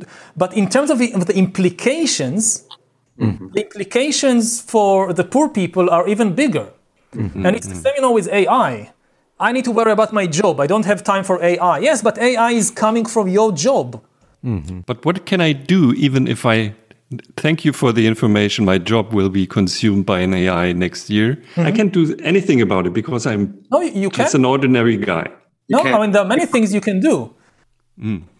Starting from you know who you vote for in the coming elections. If you don't live in a democracy, okay, different issue. But if you live in Germany or the U.S. or Israel, so at, yeah, at least you have this. You can vote for a party, for a politician, who will do something about it. Uh, that's that's you know the basic thing about democracy. Secondly, um, you can join an organization. As, as an individual, you usually can't do anything. Humans and as individuals are extremely weak. So join an organization. 50 people in an organization can accomplish far more than 500 isolated individuals. So you can even, you know, join a trade union. Join a local church group that cares about these things. So yeah, you still do something very little. You don't have time, you don't have money, but as part of an organization, you can contribute. And you can try and make better individual decisions. Uh, for instance, about how to educate your kids. Right. Like you want them to have a job in 20 years, so you need to think what's the job market going to be like in 20 years? And which kind of education, which kind of school I should, uh, I mean, the, the limited amount that I have, where should it be invested? Um, so these are all questions that should not be the monopoly of a small elite. Uh, they should be, everybody should invo- be, be involved in them. Um, now you, you you've mentioned uh, stories before in our conversation, you know, here and there. And if I understood you, you know, if I understood your books, uh, we're here today. Homo sapiens exist. We we made it because we are able to tell stories. Is that true? Yeah, we are, we are a storytelling animal. The deep source of our power is not individual wisdom, it's collective cooperation. We cooperate better and on a larger scale than any other animal on the planet. And the reason we do that is because of storytelling.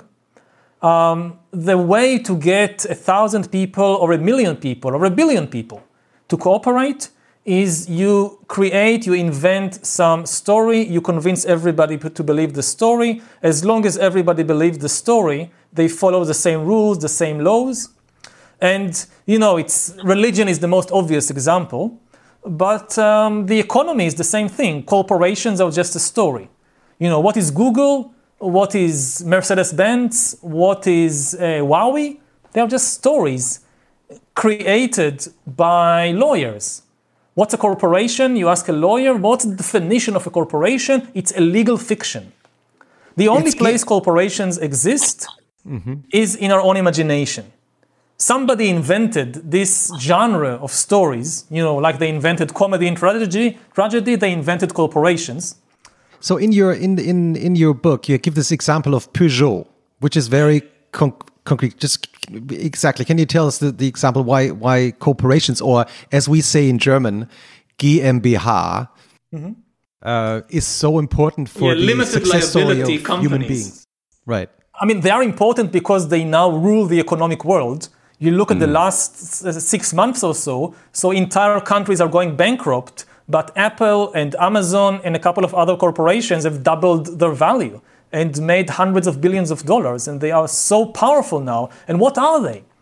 So you know, you look you look at a car company like Peugeot, and you ask, what is it? So people would say, well, it, it's cars, you know, they make cars. But obviously, the cars are not the corporation. The corporation makes cars. But if you take all the cars and you know there is a new environmental regulation and you scrap all the cars, the corporation is still there. It just manufactures new cars. So you say, okay, it's not the cars, it's the factories. It's the machinery, it's the building, it's the machinery. But no, it, it doesn't work. I mean, you could have some natural disaster like an earthquake or maybe a big war. You know, in the Second World War, you look at Germany, you look at Japan, so many corporations, they lost everything. All the, all the factories were bombed to, to rubble. Corporation's still there. It just, you know, takes, it, it has money. If it doesn't have money, it borrows money from the bank and it buys, uh, it builds a new, a new building, buys machinery back to business. So it's not the physical structure.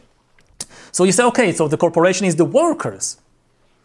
But that doesn't work either. I mean, obviously, the workers can say go on strike, demand higher wages, and the management just, you're all fired. We just hire new workers. You can do that. The corporation is still there. So you say, okay, it's, it's maybe the managers. But yeah, you can fire the managers and hire new managers too. So it's the shareholders. Ultimately, the corporation is the shareholders. But that's not the case. Because, you know, the shareholders constantly change. You buy, you sell, you die, somebody inherits. It's not the shareholders as, as persons. And so, what is it? It's, it's a, a legal story that you have these lawyers, they come, they tell a story, they write it in all kinds of very complicated documents, like with all the spells and sorcery of the, of the law of the world of lawyers. And if enough people believe it, then it works. Again, like religion. That what is a god? It's a story in which millions of people believe. Some gods, nobody believes in them anymore, like Zeus. So it's easy to say that. I mean, even religious people would agree that all religions except one are fictional stories. The exception is my religion. You know, But I'm, dri- Jew, I'm driving Judaism around in a No, no, no. car at the end. Um, so if you are a car manufacturer, and it's just a story. For example, I'm Tesla. I'm a. At the beginning, Tesla was a wonderful story without a car, Mm-hmm. but at one point in time, there had to be a physical manifestation of the story, and maybe it's the difference between just being a story, which may be a religion, and moving around actual Religion stuff. also has a lot of physical manifestations. You have temples, hmm. you have statues, you have books, hmm. you have festivals, you have wars. All of them, I don't, the stories have a real impact on the world. That's the whole point. Hmm. Mm-hmm. And what what happens if you stop believing in the story? If only you stop, it doesn't really matter.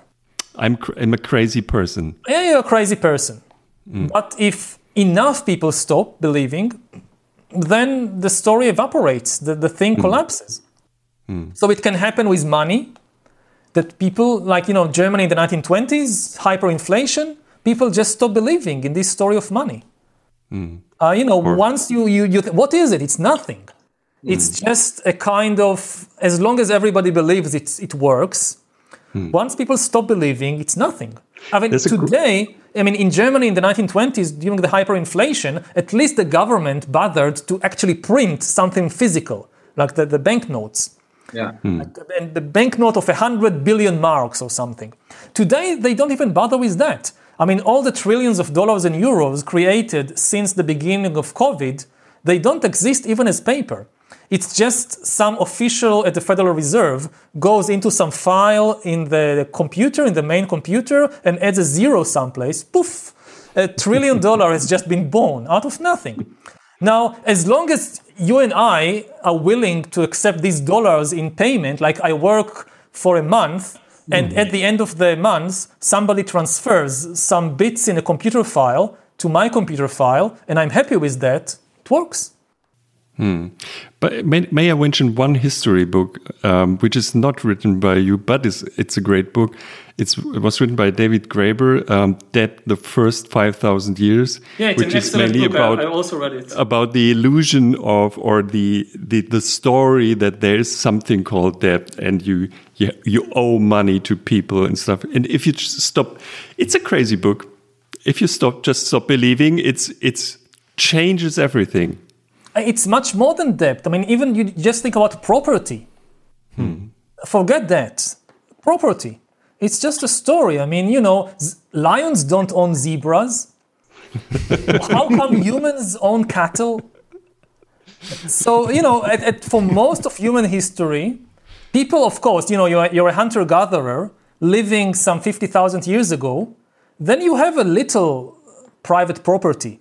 You have your uh, uh, clothes, maybe you have a spear, but that's it. You don't own any territory, and you certainly don't own any animals or plants or humans. I mean, you hunt a, a mammoth, but everybody would think you're crazy if you go and tell people, you can't hunt these mammoths, they, they're mine. You want to hunt them, you must pay me first. That's crazy. I mean, how can one being own another being? Fleas don't own the dog on which they live. and again, lions don't own the zebras they hunt. So wha- how come humans can own things? And then at a certain point in history, during the agricultural revolution, they come up with this idea of, of you know, private property. These goats are mine. This wheat field is mine. Hmm.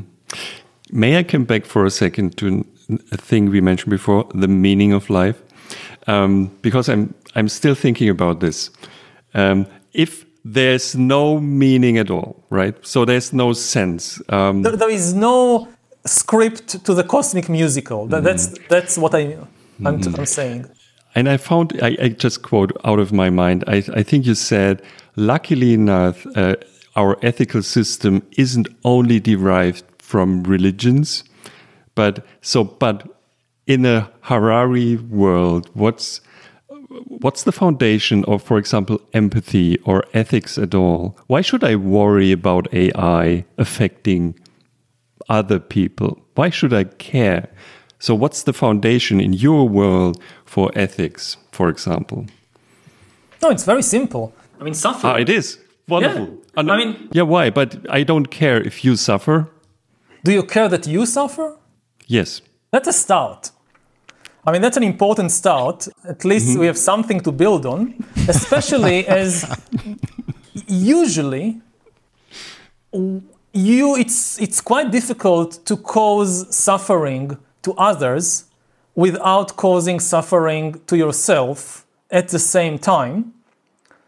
Um, whether it's on kind of a, of a large scale, that somebody who is an um annoying and mean person who lies and steals and so forth is going to have probably a pretty bad social life and uh, humans are social animals.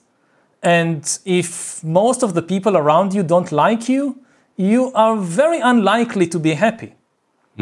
Very difficult. So you know that- that's one level. On a much much deeper level um, usually you uh, say harm other people or other beings because you generate all kinds of hatred or anger or greed in your own mind. And these are things that just make you miserable. When you're angry you're not happy. When you are full of hatred you're not happy it's not a hmm. peaceful and nice situation. Now very often in life it happens that i mean i think it's fair to say that for 99% of people in the world there are exceptions especially powerful people. But most people they cause more misery to themselves than anybody else uh, in the hmm. world. Mm-hmm. Because very often we kind of we, we generate a lot of hatred or anger and we don't do much with it like i hate somebody i hate my boss at the at work and every day I go, ah, this boss, and I never do anything about it. I, don't- I don't murder him. I don't, I don't know what, whatever. So he may, doesn't even know that I hate him, maybe, but it makes my life miserable every day. So it's it's quite difficult actually to cause suffering to other people without causing suffering to yourself in the process. Another related problem is that, and th- this goes to a question about empathy, Yeah. that very often to harm others, you need to kind of place a veil of ignorance over your own eyes, over your mm-hmm. own mind. Mm-hmm. And this ignorance stays, that you become insensitive and your really your ability to experience and understand the world uh, is is limited by this insensitivity. You know, like it's not a coincidence that in, in, in extreme cases, um, you know, people, I don't know, guards in concentration camps constantly being intoxicated. And that's a very miserable life. That, yeah, you harm in that case a lot of other people, but you live your entire life in a kind of ignorance. And it becomes more difficult with time because you you really don't want to know the truth because it will be extremely painful. Hmm. And people get trapped in these kinds of, of situations. That then you see it you know even on the level of entire countries that you know for outsiders it's very obvious what's happening in that country but the local people they will never admit it they kind of they constantly have these internal mechanisms and defenses not to understand what is really happening hmm. and they, they pay a price. They become, to some extent, you can say it makes you stupid and it makes you cruel, and it's hard to be happy when you're stupid and cruel. I think that that's you know one of the kind of punishments of racism mm-hmm. is that racists racist people tend to to some extent to be to inflict on themselves. I mean, they inflict a lot of harm on other people, but they become stupid and cruel as a mm. result of that, mm. and um, it becomes more and more difficult with time because it becomes more and more pain. I mean, the moment you would lower down your defenses, you would have to deal with an enormous amount of pain.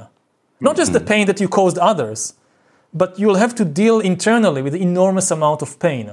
Mm. So you kind of just postpone it, and it's just a snowball that becomes worse and worse and worse. But how can I deal with all the suffering in the world? We are uh, in a connected world now. It's totally possible to know a lot about the suffering everywhere on this planet, almost everywhere, at least on a higher level. So you have to become really depressed because I can't do anything about this. Oh, you, you can do something. I mean, you can't solve all the world's problems. Again, you have to be realistic. If you have this kind of, again, very self centered view that the entire universe revolves around me, which hmm. also means that I'm responsible for all the You suffering in the mentioned that before, didn't you? Hmm? You mentioned that before, didn't you? Yeah. So uh, this is, I mean, but once you, you have a more realistic approach, I mean, much of the suffering in the world, it's not because of me. Hmm. I can do my best. I can do something. I mean, ideally, choose one thing and focus on that. You can't solve all the problems of the world. And, uh, you know, this constant a, a lot of people, you know, let's go back to the vegan issue. It's a good mm-hmm. example. Mm-hmm. That, you know, when somebody tells you that I'm a vegetarian, I stopped eating uh, meat. So there are two kinds of reactions that some people say, yes, but you still eat, you still drink milk, you still wear leather shoes, you still do that, you're a hypocrite. And I think that's completely unhelpful. Now, if somebody takes a step in the right direction, you should congratulate them. And maybe this is the best they can do. You don't know what their situation is. And uh, it's, it's always best in, in this situation to, um, again, the, the purest fantasy that we can be 100% pure and that we can solve all the problems of the world on, on me. This is really a depressing and counterproductive approach. and you know it because for uh, if i if i got that right i mean for a certain point in your life you thought well i have to try to live a purist life Um, I toyed with the idea, but it was, you know, I mean, this is where my historical background as a historian really comes to my help. That in history, there is no salvation. Purism never works. I mean, you see it again and again and again that in the long run, the purist expectations cause some of the worst disasters in human history. Um, Christoph. yes jochen i was just about to ask you Uh, so there's, I have to mention something. There's a, uh, we didn't tell you before. There's a little game we play in this podcast and actually on this live stream uh, today.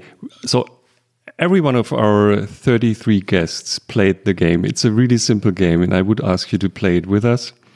It's called A or B or Next, and it's super simple. I, s- I t- say pairs of words, and you have to decide for one of these words. So if I say cat or dog, you say Dog. thanks. That's the game. But just, I mean, there, there is no kind of, it's not like my favorite, it's not whatever logic I have Yeah, behind yeah. There's one thing you have to be really fast. Really fast. So it's it's about the Kahneman thing of the we we want to see the fast system, not the slow system, Okay. um, which is really interesting.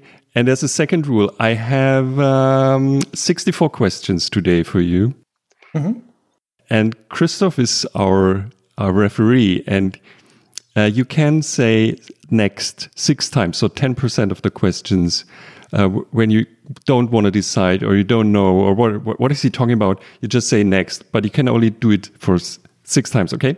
Okay. Okay, Cool. start. So I so be fast. I, I'm starting now.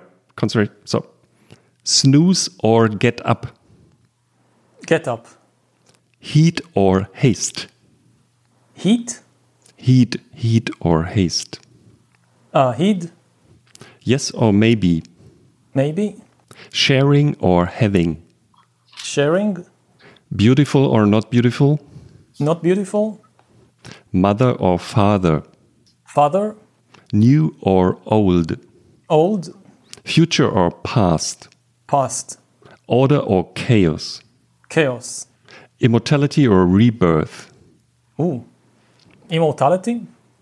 Buried or frozen. Buried. To do or not to do. Not to do. Known or unknown. Unknown. Knowing or googling. Knowing. Incense or open window. Open window. Inspiration or stimulation. Inspiration. Start or stop. Start. Money or no money. Money. Passive or active. Passive. Esoteric or ascetic. Or Ascetic. esoteric.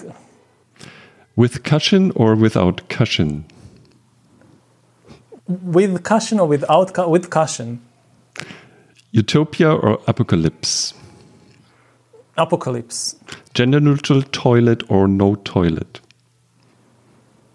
General. Hoarder or Kondo.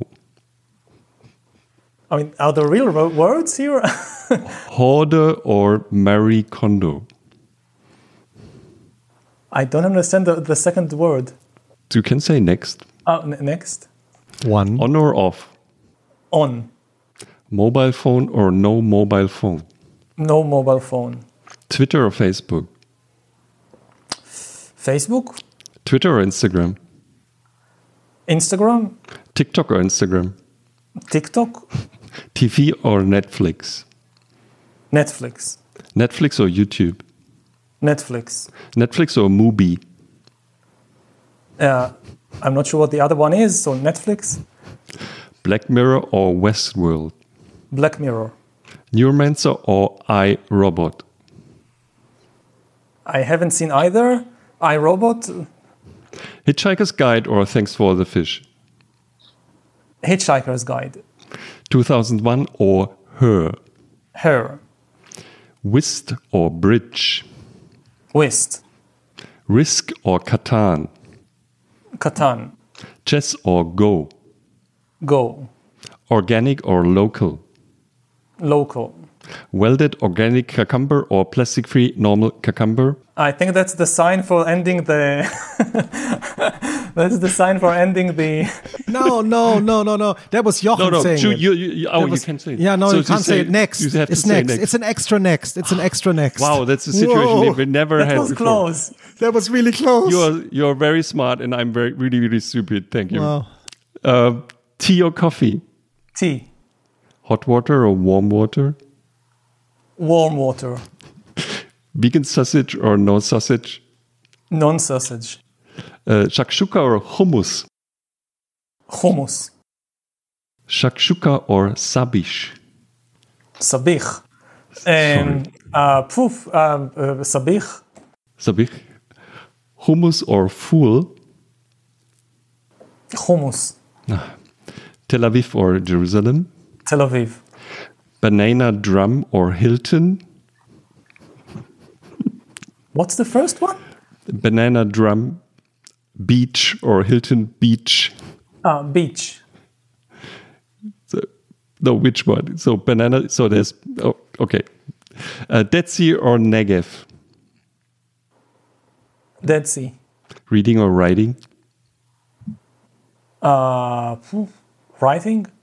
Book or e-reader? Book. E-reader or no reading? E-reader. Poetry or prose? Prose. By names or by dates? By names. By names or by colors? by names. Luke or Han? Uh, Luke, Bez- Bezos or Cook? Cook, Zuckerberg or Dorsey? Dorsey, Diamond or Dawkins? uh, Diamond, Herodotus or Tacitus? uh, uh, phew, Tacitus, Merkel or Macron? uh, Merkel, Merkel or Obama? Merkel. Trump or Putin? Oof. Next. You made it. you made it. Bad. Yeah, so that, that's it's our Quite impressive. Only two next. question. Only two next. Yeah. Um, why? Why? Why? Maybe. Why maybe? Yeah. Why maybe? I don't know. That's the first thing that came to my mind. And you don't own a mobile phone. Is that true? That's true. But it's not completely true because my husband has a mobile phone.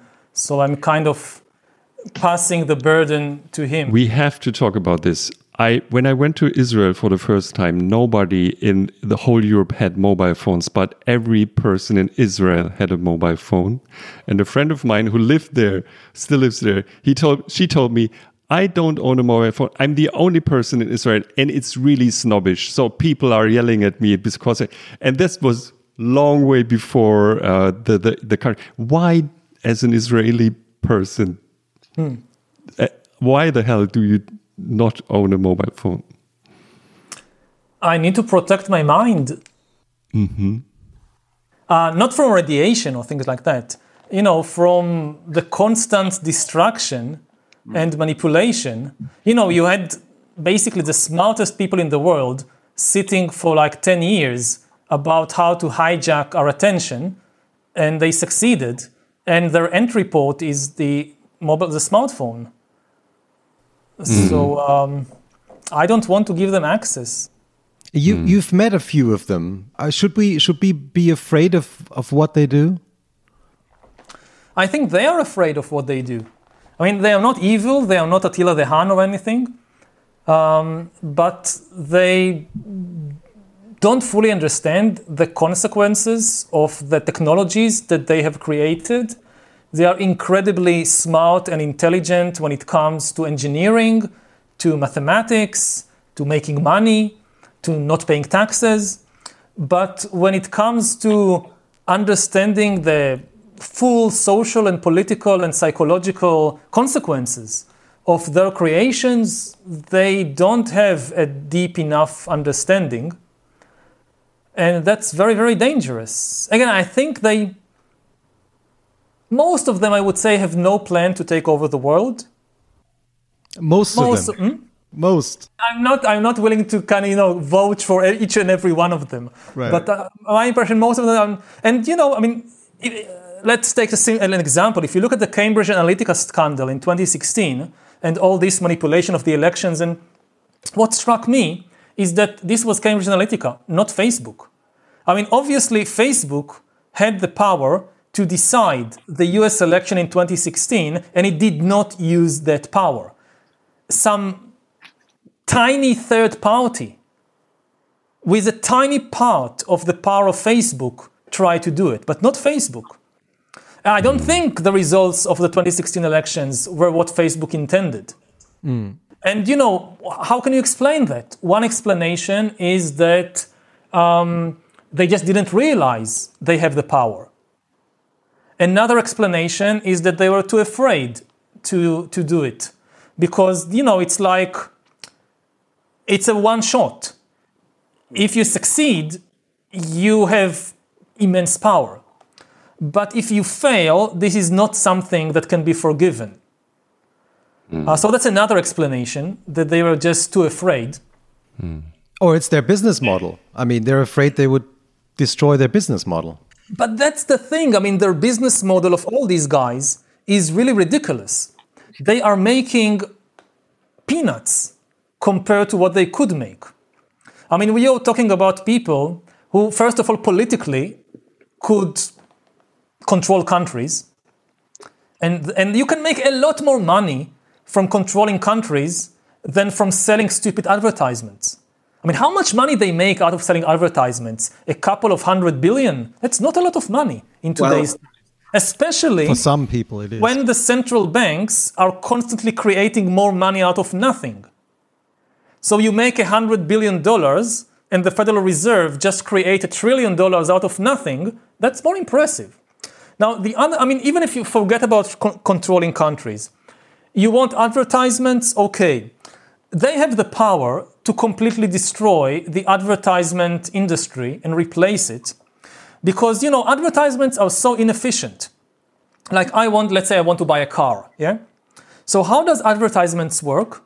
I want to buy a car, and then Mercedes and Toyota and Tesla, they pay all these marketers and creators to do these silly commercials, and then they pay Facebook to show me the advertisements at the right moment, and then hopefully it will manipulate my choice into buying Tesla or into buying Volkswagen. Now, at present, Google can do something far, far more simple, or Facebook can do something far, far more simple, which is just have a new service. We'll tell you which car to buy. We know everything about you, more than anybody else in the world. So you want to buy a car? Wonderful. You just Google, hey Google, what car should I buy? That's it. And you know, Google knows so much about me, or Facebook knows so much about me. They know my taste, they know my budget better than I know it. They understand my political views about oil in the, in the Middle East. They know my views on the environmental crisis. And they can tell me, look, based on everything we know about you, and based on everything we know about all the cars in the world, because we can't be fooled. I mean, these advertisements, they, they're obviously not telling you the truth about the car, but we know the truth about the car. So we have looked at all the cars in the world and at everything we know about you, and we are telling you to buy that model of that company. And that's it. But if No But if more they tell me- advertisements. and if they would I, would, I mean, if it works, assuming again that, that- that they are honest brokers, they are not manipulating anything. I would be much happier because I would really get the car that is best for me. And instead of paying, and, and, and Volkswagen or Tesla or whatever, instead of paying for all these market advisors and the, the, the creators and whatever, they just pay to Google for, for the service and bang, no more advertisement industry. That's much more simple than mm-hmm. the current model of, say, destroying the democratic system in order to sell a few, to make a few bucks from selling advertisements. Um, I just um, there's a big debate uh, uh, these days, uh, especially about Cambridge Analytica, for example. Um, if it if it's really the case that um, they uh, were able to to move the needle as far as we thought before, and I, I realize uh, we are in the the digital business, so there's a debate in marketing if it's really that easy to have these super targeted ads telling Jochen which car to buy, and uh, that that's it. So sometimes the simple stories are just too simple to describe the world, and it's not that easy to influence in such a in such a way um, opinions of whole people or my buying decision. It seems sometimes it's, more complex. It's never perfect. Nothing in the world is perfect, including the ability to understand people and to manipulate their decisions and opinions. But you don't need perfection. You just need better than the current situation. Um, and you know about decisions people make about which cars to buy or which political party to vote for. Already they make so many mistakes. So the system doesn't need to be 100% accurate. It just needs to be significantly more accurate on average hmm. than the average human brain, which is not such a good uh, system for making decisions. So it's not a very high bar. Hmm. Hmm. that's one of your sort of your key arguments, right? That we as human beings are hackable. Yes. Again, not because the computers are so good, but rather because humans are not as perfect as they tend to think. And yeah, I mean, for all of history, it was not possible. You needed, a, you need a lot of data and a lot of computing power, and nobody had that. Mm-hmm. But now, or in the very near future, we will have it. Hmm. So we, Do you we- do you do you still think that the Homo sapiens will disappear in in by the end of the century? I think I would say sometimes in the 22nd century, it would be very surprising if Homo sapiens still dominates this planet. I mean, one scenario which I think is less likely but still possible. I mean, if you look at the pace of technological development and the kinds of powers we acquire, then there is one less likely scenario that we destroy ourselves in some nuclear war or whatever. Possible, but I think less likely. More likely is that we will upgrade ourselves into something very different, something which is more different from us than we are different from Neanderthals or from chimpanzees. Once we have the power, and we are very close to having the power to re engineer humanity, re engineer the body, the brain, the mind, it will be extremely surprising if people will just not use that power. It's too big a temptation. So I don't think that there will be a robot rebellion like Terminator and like the robots would come and shoot everybody in the head or something. That's I don't think it's it's, it's a likely scenario. But the combination of, of, of other two scenarios, on the one hand, authority shifting to, to algorithms, because they just make better decisions. And on the other hand, humans, Homo sapiens, being increasingly changed, upgraded, downgraded, we can argue, but changed in a fundamental way so that their body, their emotions, their brains are, are so different that it's no longer Homo sapiens. So what I think you, this is a very likely scenario. Hmm, yeah. So what makes you think that we're close? Can you give us an example of, of where are we at the very moment? Like, If you're talking about the shift in authority from humans to algorithms, then it's all around us. Uh, it's everything from, you know, you apply to a bank to get a loan. Increasingly, it's an algorithm that decides whether to give you a loan. It's not a human banker. To all the way to, I don't know, armies deciding who is the terrorist. It's less and less human analysts. It's more and more uh, AI systems that analyze massive amounts of data and reach the conclusion this person is a terrorist, take him out. And who knows? I mean, I mean, the whole thing about how algorithms make decisions is that we can't understand it. Uh, you know, Europe has this new kind of rule, regulation of the right to an explanation. If an algorithm made a decision about your life, like not giving you a loan, you have the right to ask an explanation. But what this doesn't take into account that the fundamental revolution is in the way decisions are made. Algorithms make decisions in a fundamentally different ways than human beings. Humans usually make decisions consciously, I mean, on the basis of a, of, a very fe- a very small number of salient points. Like a human banker would decide whether to give you a loan on the basis of three, three, four data points, like your past credit history, or if they are racist on the basis of your skin color or gender or something like that. That's it. A computer, an algorithm, takes decisions like that by uh, putting together thousands and thousands of data points, each one having a tiny, tiny influence on the outcome. Like this is not a prediction of the future. This is how it happens now. Like in, in, in, in banks that do that, then even seemingly irrelevant information, like on which day of the week and which hour of the day you ask for a loan, it is taken into account because there is a very small statistical influence, but it's still there, that people who ask for a loan on Monday are a bit more likely to return it than people who ask for a loan on Thursday. And you can think of all kinds of sociological and psychological explanation why, but the computer found out that there is a very, very weak correlation there, but it's still there, so it takes it into account. And it takes into account uh, how much battery you have on your smartphone at the moment that you click send on the application to the loan. This is a real example, I'm not inventing it. That people who allow their battery on the smartphone to go down to less than 10% are also more likely not to repay the loan than people who have more than 50%. Now, it's a very weak correlation, but it's there. And the smartphone and, and the algorithm takes it into account. And like these thousands of data points, this is how an algorithm makes a decision. I know it's And- not. Yeah, sorry. So even if you have the right to an explanation, the bank will just send you a million pages of data about you and tell you, well, you know, look at the data.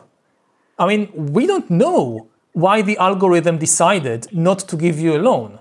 The algorithm went over all this data and compared it to statistics about millions of other people and made a decision, and we just trust our algorithm. So that's one avenue of humans losing control. So again, it's not a big robot rebellion, it's something far more mundane.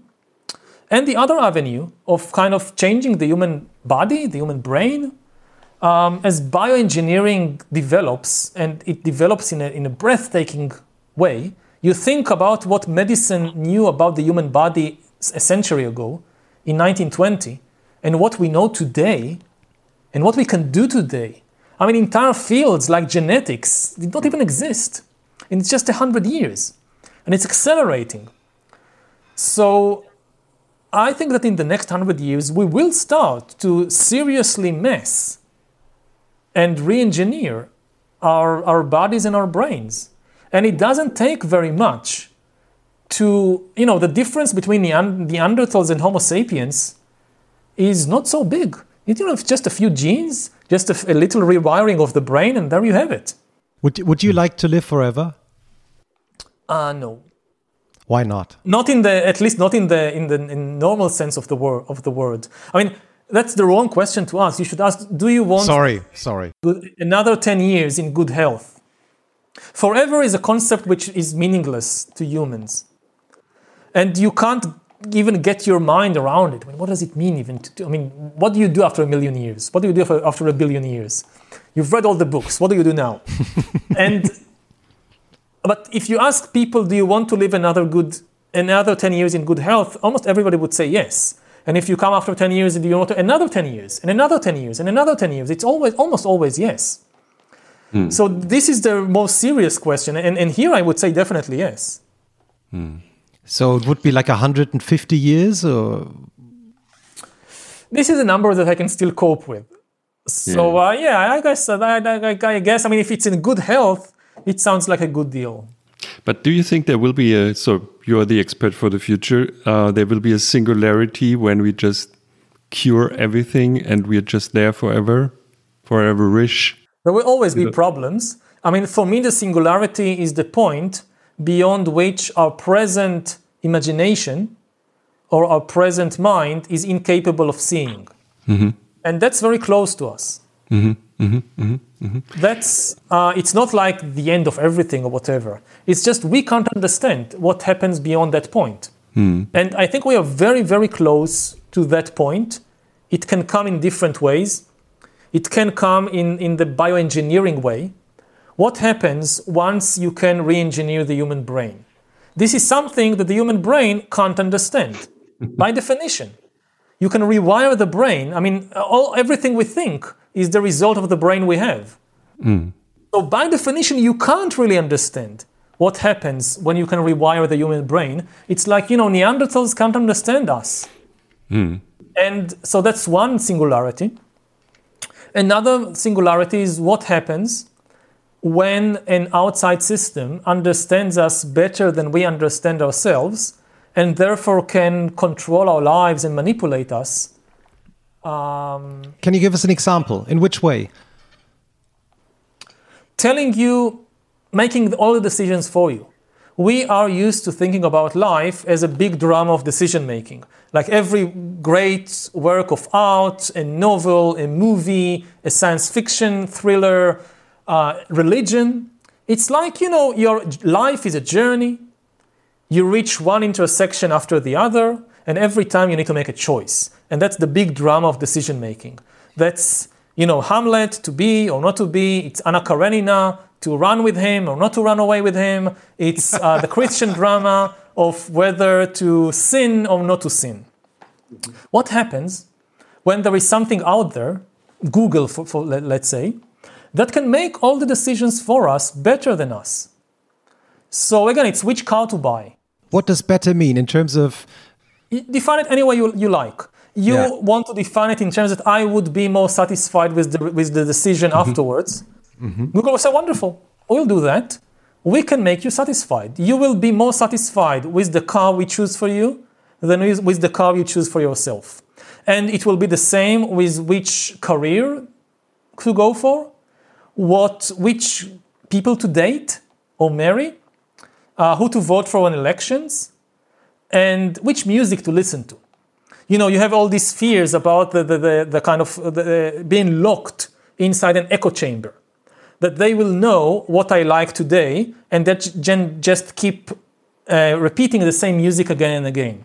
This is a misunderstanding of the capabilities of the system. This is what happens when humans are in charge. You find out what you like, and for the rest of your life, you just listen to that. This happens to humans. Algorithms are much smarter. And the music that we like when we're 15, right? And we stick to it Yeah, for all our life. So algorithms, they will know what you like, but they will also know that for for you at your age, in your situation now in life, jazz is the thing. And it also knows that humans have a difficulty with new music because they are not used to it and they don't like changes and things like that. So it doesn't immediately bombard you with jazz, it wouldn't work. First of all, it, you, it, it, it finds out It gives you Sade. Hmm? It gives you Sade. Like, Yeah. like pop jazz, soul jazz. It starts with easier things. It chooses the right moment. Following what's happening in your body, there are times during the day or during our, our life when we are more open to new experiences. This now, that's the perfect moment to hit you with a new cuisine or a new musical style or a new, a new book there are times that nothing works. This is not this is the time you need reassurance, you need the familiar thing. And a system that say follows your biometric uh, signs 24 hours a day will know the right moment to introduce you to a new artistic style. And also uh, how often to do it. If you do it every day, it doesn't, I mean, it, it's overwhelming. So it knows by experience that for you, 6% novelty is the ideal. 10% novelty, it's too much. You won't handle it. 2% novelty, it's too little. You're missing so many opportunities. 6% novelty, that's for your personality type, with your life history, with your situation, will hit you with 6% novelty. And will choose the right moment in the week, in the day to do it. But what's so terrible about this world? Hmm? Why is that a terrible world? Isn't that a great world? That's a very good question, which we don't know the answer to. I think the, hmm. the best book that I've read about it is Brave New World. This is exactly the Oh, that, mm-hmm. at the heart, unlike 1984, hmm. which is an obvious dystopia, nobody wants to live in 1984. Mm-hmm. Brave New World is far more complicated because everybody is satisfied all the time. Because, mm-hmm. I mean, oh, I mean, of course, he wrote it in 1931, so the technology was very primitive compared to hmm. what we have. But this was the idea hmm. that by hacking human biology, you can make people satisfied most of the time. And it's a very complicated philosophical question. What's wrong with it? Hmm. That's one of the three books you would take to a lonely island, right? That's I mean, what I've I. read it a couple of times, so I'm not sure about it. No, I, I just in one of the interviews you I read that you gave, you talked about. Oh yeah, wait a minute. So you gave an interview to Nicolas Berggruen. You had a conversation with him in Los Angeles, and he asked you which books uh, you would take to a lonely island, and you said Brave New World. you, you need to kind of interpret these questions in a non literal way. I mean, when people ask you which three books you would like to a lonely island, they don't don't really quote me on that. Which three books you would take to a alone? I would probably take a book about I don't know medicine and how to survive in the wild or something like that. This would be much more helpful than Brave New World. But it's I as, as somebody who's sometimes interviewed in in these uh, uh, uh, situations, I understand they're actually asking me to recommend three books, and they are doing it in a cute way. So they ask, "What would you take to a lonely island?" But So, so uh, the second book was Poor and Rich by Jared Diamond, of course. Yeah, someone, a, a, a writer who's, uh, that you, I think you appreciate his work a lot. And the third book, and I would like to ask you about this one, is a book about chimpanzees by Frans de Waal. Why would you choose this? Why did you apparently enjoy reading this book about chimpanzees? Yeah, I mean, it's, it's Chimpanzee Politics by Frans de Waal. It's just one of the books which most influenced my thinking. Um, so, you know, it, it really kind of changed the way that I look at the world, certainly the way that I look at animals, but even the way that I look at humans. Why? Um, I read it like many, many years ago. And it's, I, I- at the time, I, I don't, I'm not sure what I thought about animals, but after reading that, I realized that the gap between humans and other animals is much, much, much smaller than humans tend to think. That on the level of not just, you know, no, no, not, a, not a bodily or genetic level, on the level of emotions, of social relations, uh, even of politics, we are not as different from chimpanzees and by extension other animals as we like to imagine. So this was kind of, um, um, I mean, today it's such an integral part of my way of thinking that I would say, well, that, it's obvious. But when I read Chimpanzee Politics, it wasn't obvious at all to me. hmm. Can we can we come back for a second to the the future vision for humankind? Um, um, so um, it's, I, I I had to laugh when I uh, read a quote from you about how this world will be, will will live in. So this accelerated, you know, tech technology is accelerating, everything's accelerating, and we have to adopt in a super fast way. And you you said it's like a permanent job interview. Yeah. And I, I immediately thought, okay, the kids that are born today, so they will maybe live in a world which is so fast that we just can't imagine how fast they have to adopt. And you, as a historian, uh, so I'm not a historian, but I, I'm aware of the fact that, for example, one or two hundred years ago, people couldn't imagine to travel that fast, and they just thought they would die or faint or whatever and um, now it's super the enormous thing to fly whatever to Japan. And do you think it's it's possible that we just do the same thing we did all the time, adapt to the next accelerating phase of humanity? Um, we will adapt, I think, but we will adapt by changing. And this time, as I said, we might change our bodies and minds and not hmm. just our tools and vehicles, because this is a kind of technology we now have. In the 19th century, they knew how to engineer a train. Now hmm. we are learning how to engineer a brain. So we would use that to, hmm. to adapt. And the other point is that yes, we learned to adapt, but we had some accidents on the way. And unfortunately, we now we have so much power that we can't afford more such accidents. You know, when the industrial revolution came along in the 19th century, so there was big questions what to do with all this immense power of industry. Looking back from 2020, we can say in the end we got it right relatively. The life of the average person, not just in Germany or Britain, but even the life of the average person in Brazil or India is significantly better than 200 years ago. Thanks to the power of industry. Thanks, there is more food, there is uh, better medicine, people, women don't die, die in childbirth like they used to, and so forth. But that's true. But on the way, we had some terrible accidents, like the two world wars like uh, imperialism, like the Cold War, which almost destroyed us. And this was part of the learning process of what to do with the power of industry and how to organize industrial society. When industry came along, it wasn't just trains and steam engines, it also meant the collapse of the old political and social order and the new experiments with nation states and with Nazism and communism and Maoism and all these things.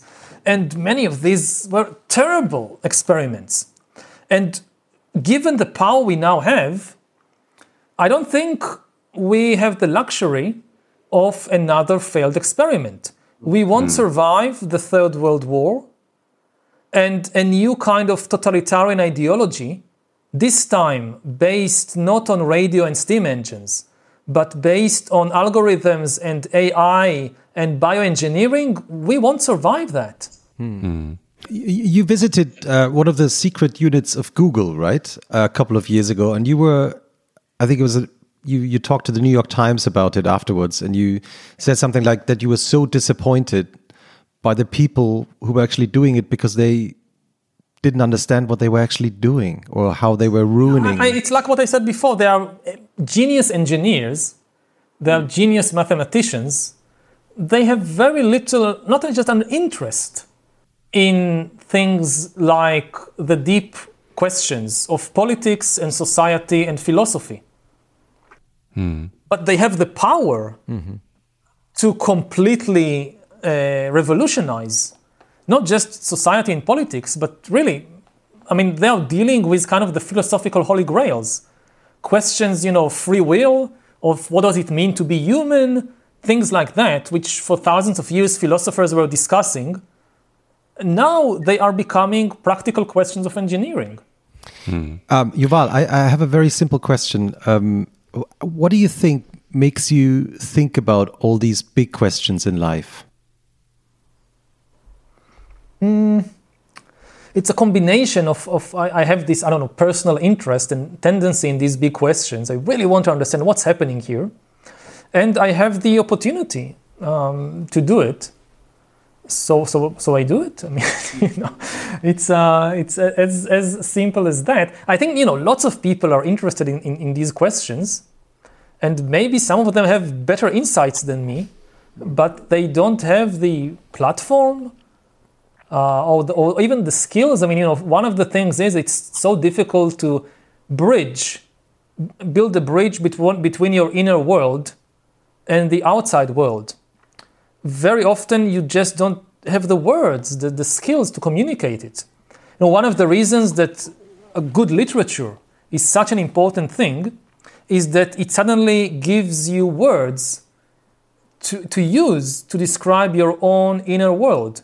Like I sometimes imagine, you know, not imagine, like I sometimes I would sit like at a breakfast table with a couple of other people, like family or friends, and we'll sit there for half an hour, and nobody would say anything of importance. You know, just you know the usual stuff about today we do this, or oh this this dish is very very nice. And I look at inside myself and I realize all the time there is some very rich kind of inner world or dialogue. And I think about these big things, both about the world but also about my life. And I hardly ever say anything about it. And is it also the case with the other people at the table? Do they all have these very rich inner worlds and they just never speak about it, except in very special circumstances? And I think, and I would think, well, you know, if somebody like Tolstoy or Gogol or uh, I don't know, Emile Zola or somebody would come along, and they could just describe the this scene, like they would take 20 pages in their big novel, and they will describe this simple breakfast. And they will start by describing the table and the dishes and, and the clothes, but then they will describe what's happening, what's going on through the mind of each individual. And you know, this is the stuff of Nobel Prize in Literature. And mean, it you- happens every mm. day Yeah. in countless places, but because we don't have the ability to describe it, then, then we miss it. I mean, you, you've you've um, you've spoken uh, uh, uh, on a couple of um, occasions about the fact that um, that being gay helped you asking questions, bigger questions, because apparently you found out that you're gay qu- quite late in your life when you were t- 21. Yeah. Is that so? In which way did did that help you uh, ask these questions? Again, it makes you question the basic stories of your society. I mean, when I came out, yeah, it, it was 20. I mean, today it sounds quite late. Not just to come out at 21, but to realize that you're gay for yourself. At 21, it's quite late. Uh, but, you know, I grew up in a provincial Israeli town in the 1980s. So it's not like there was a local gay club and gay people on television all the time. Um, and you had this, these stories of if anybody ever talked about homosexuality, then it was always this terrible, terrible thing that either you have the religious story that God hates it and uh, punishes people who act like that, or that it is somehow against the laws of nature and it's unnatural, it's some kind of disease or wh- whatever. And everybody says so, and you, you believe it. And again, you it's one of the things that I, looking back I realize is how complicated the mind is that you can know and not know at the same time. That on one level, when I was 15, part of my mind knew 100% that I was gay. Right. But other parts of the mind, especially the kind of higher functions, the ones that do the talking, both talking with other people, but even talking with myself, I never said it to myself. And I look, I, don't understand it. How is it possible? How is it possible that you know and you don't know at the same time? But I know from experience it's possible. And, uh, and this went on for a couple of years until eventually I, re- I realized that it's, uh, something broke in the mind, the kind of Berlin Wall of the mind collapsed. and suddenly these two parts of the mind started communicating. And it was so obvious. Like it was, yeah, I was, I was always, I mean, it, it wasn't some, I mean, one, whenever, once I admitted it, to it was obvious that this was for years. It's not something new. Hmm. And it made me both, again, very suspicious about the mind. Mm-hmm. That this idea that is some, some, sometimes very predominant in Western philosophy, that the mind is a very rational thing and we know ourselves better than anybody. Um, nothing like that. It's a complete chaos inside there and the ones doing the talking are very often the spin doctors. They have no idea what's actually happening, and if they have an idea, they hide it. I mean, this very connects very well, you know, to Freud and also to Buddha and also to Daniel Kahneman with, you know, the, the, the, uh, all, all the chaos inside there. And also, it made me extremely suspicious about this, the, the stories that society tells. That you once you, you kind of open your eyes, you well, these are the, you know this is a stupid story. I mean, it's not even a very um, uh, how do you say? It's not a very sophisticated story. I mean, you think about the religious story. So why would God hate God and gay people? I mean, he, first of all, He created them, and even more so, I mean, what are they doing that's wrong? I can understand. Okay, you believe in God, you believe in God, fine. God punishes people for hatred, for violence, for cruelty. That sounds reasonable. Why would God punish somebody for love? I mean, there is so little love in the world as it is that you now go and start punishing people for, for love also. That's ridiculous. And similarly, the kind of scientific or medical explanation that this is somehow against the laws of nature. I mean, nothing can be against the laws of nature. Hmm. If it exists, it means that it is in line with the laws of nature. Hmm. The laws of nature, you know, it's not like the laws of a country that uh, the country says, well, you can't drive more than 100 kilometers per hour, you speed more than that, a policeman comes along and gives you a ticket. Mm-hmm. So it doesn't work like that in nature. That nature says, oh, you can't be gay, and then you're gay, and then a galactic policeman comes along, here is a ticket from the galactic police for being. It doesn't work like that. If it, if it exists, it means it's natural. It doesn't mean it's, it's, it's good. I mean, there are natural things which are not good. I mean, people murder, people rape, that's natural. Doesn't mean it's good. But to judge what's good and not good, the argument, it's not natural, stop using it. There is no such thing. Nothing in the world can be prohibited by the argument it's not natural. The only things that are not natural, they don't exist, like traveling faster than the speed of light. So, no point prohibiting them. If you want to prohibit murder, you need a better explanation. Murder is bad not because it's unnatural, but because it harms people. Very simple. So, similarly, if you think that gay people are bad, who, who, what harm do they cause? If they don't cause Is any gender- harm, that's good.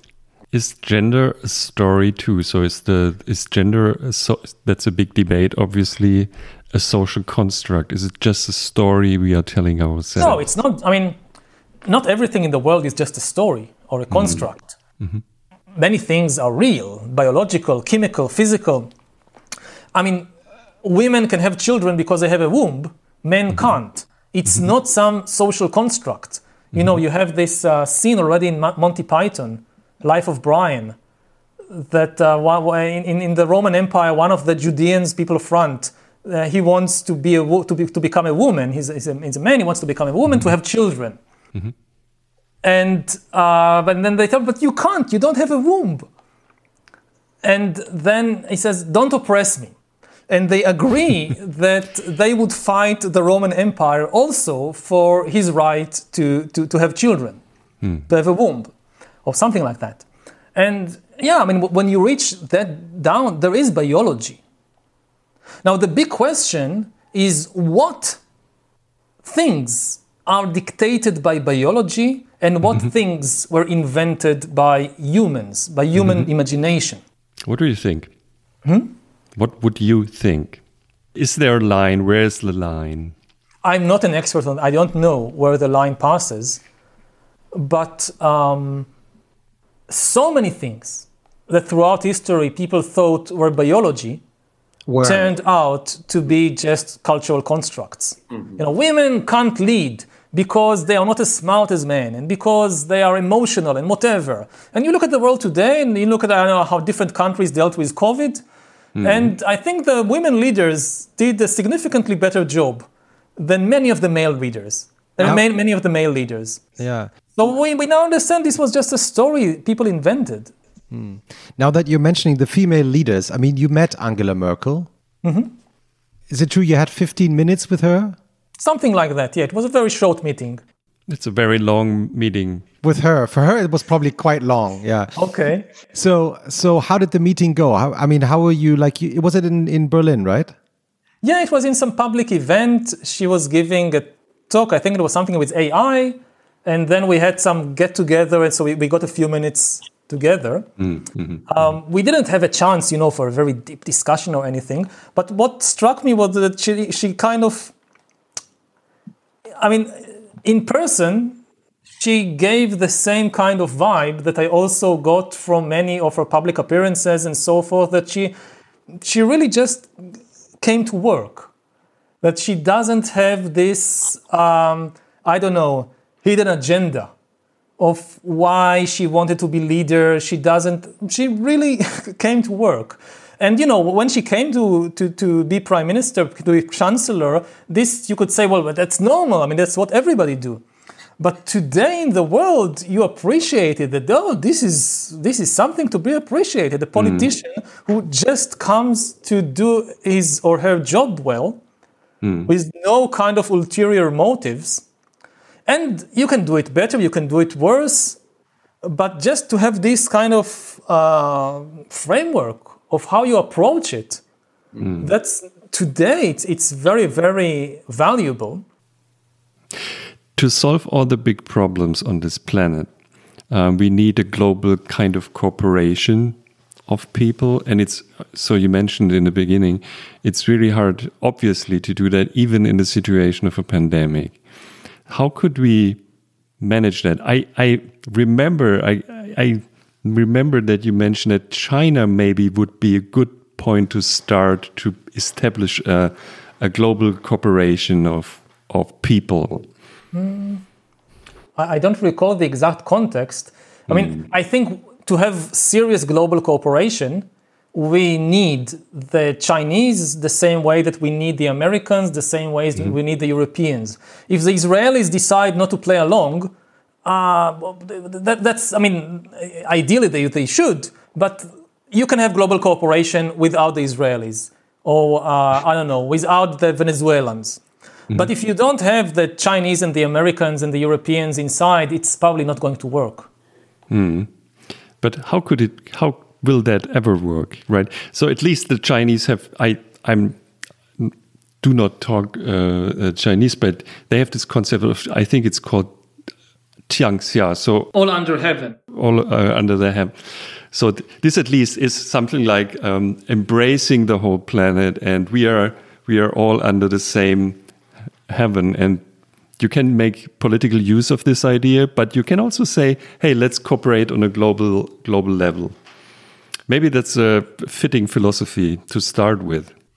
Um, you know, I, I don't know if we can succeed. Maybe we, we fail.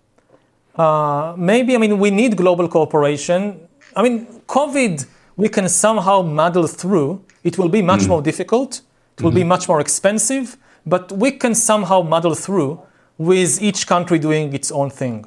Mm-hmm. But with the subsequent economic crisis and with the really big problems, and the really big problems, I, I, I think there are the three big problems. It's, it's nuclear war, it's the old problem, it didn't go away when the Cold War ended, it's still here. Mm-hmm. Uh, we have the ecological crisis, which is getting worse and worse. And we have the technological disruption, everything we talked about earlier with artificial mm-hmm. intelligence, mm-hmm. bioengineering, what it will do to the job market, what it will do to the human body, to politics. On these three fronts, global cooperation is key. You can't solve it on the level of an individual country. Uh, you can have any regulations you want about AI. It won't really be effective unless you get the Chinese and Americans also on board. To take a simple example, if you are afraid of autonomous weapon systems, you think it's a bad idea to create killer robots, and you kind of ban them in Germany, it's not going really to solve the problem unless you get the Chinese and the Americans and a couple of others to also have the same regulations. Otherwise, very quickly, you have a kind of AI arms race or killer robot arms race that you say, hey, we don't want to do it, it's terrible, but the Chinese are doing it, the Israelis are doing it, the Americans are doing it, we can't stay behind. So we have to do it also. And you talk to the Chinese, they say the same thing. We don't want to do it, but the Americans are doing it, so we also have to do it. So the only way to deal with it is through global cooperation. It doesn't mean that we'll succeed. Maybe we don't succeed. We don't have this kind of global cooperation, and that's more or less the end of humankind, at least as we've known it. Um, yeah, I mean, we've talked about it in in in, in earlier episodes of our podcast um, about the question of the fact that we now experience this year that governments can actually make very harsh decisions very quickly uh, because of COVID, and you know, change a lot in our society. Talk about talking about freedom and you know regulations in our everyday lives. Um, why don't they do it when it comes to climate change? It's a question of political motivation, and it's a question, it, it, and it goes back to storytelling. It's what you manage to focus people's attention on. To take a better counterexample, think about terrorism. Terrorism is such a tiny problem, and it gets so much attention because it's a good story. that's what you have to you have to explain that why is why is terrorism a tiny a tiny tiny problem only Terrorism as a military and political strategy is the weapon of the weak. It's when you have no other choice, you have nothing, so you turn to terrorism. It almost never succeeds. In uh, very few terrorist organizations have really achieved their aims of taking over a country or changing the global system or the economic system or, or whatever.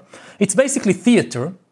I mean, it does kill people, and every person killed is an entire world destroyed. That, that's I'm definitely not denying that. But when you look at the numbers, I mean, with all the talk about terrorism in the US after 9 11 or in Europe, with all, I mean, more people die from nut allergy than from terrorism. If you, like I would tell the Americans, before you worry about the terrorists, you should worry about the nuts.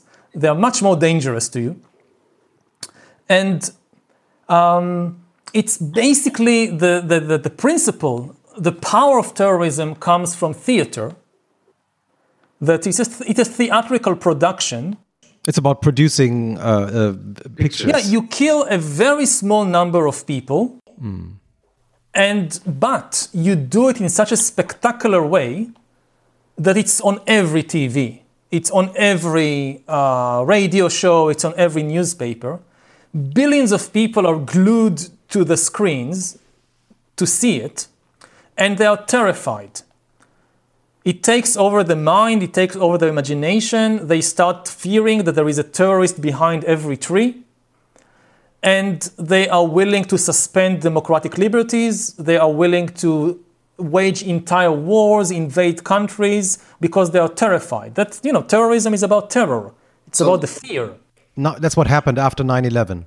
Yeah, I mean, I use this kind of parable that it's like how does a mosquito destroy a china shop, it's a shop full of you know vases and, and, and cups and things.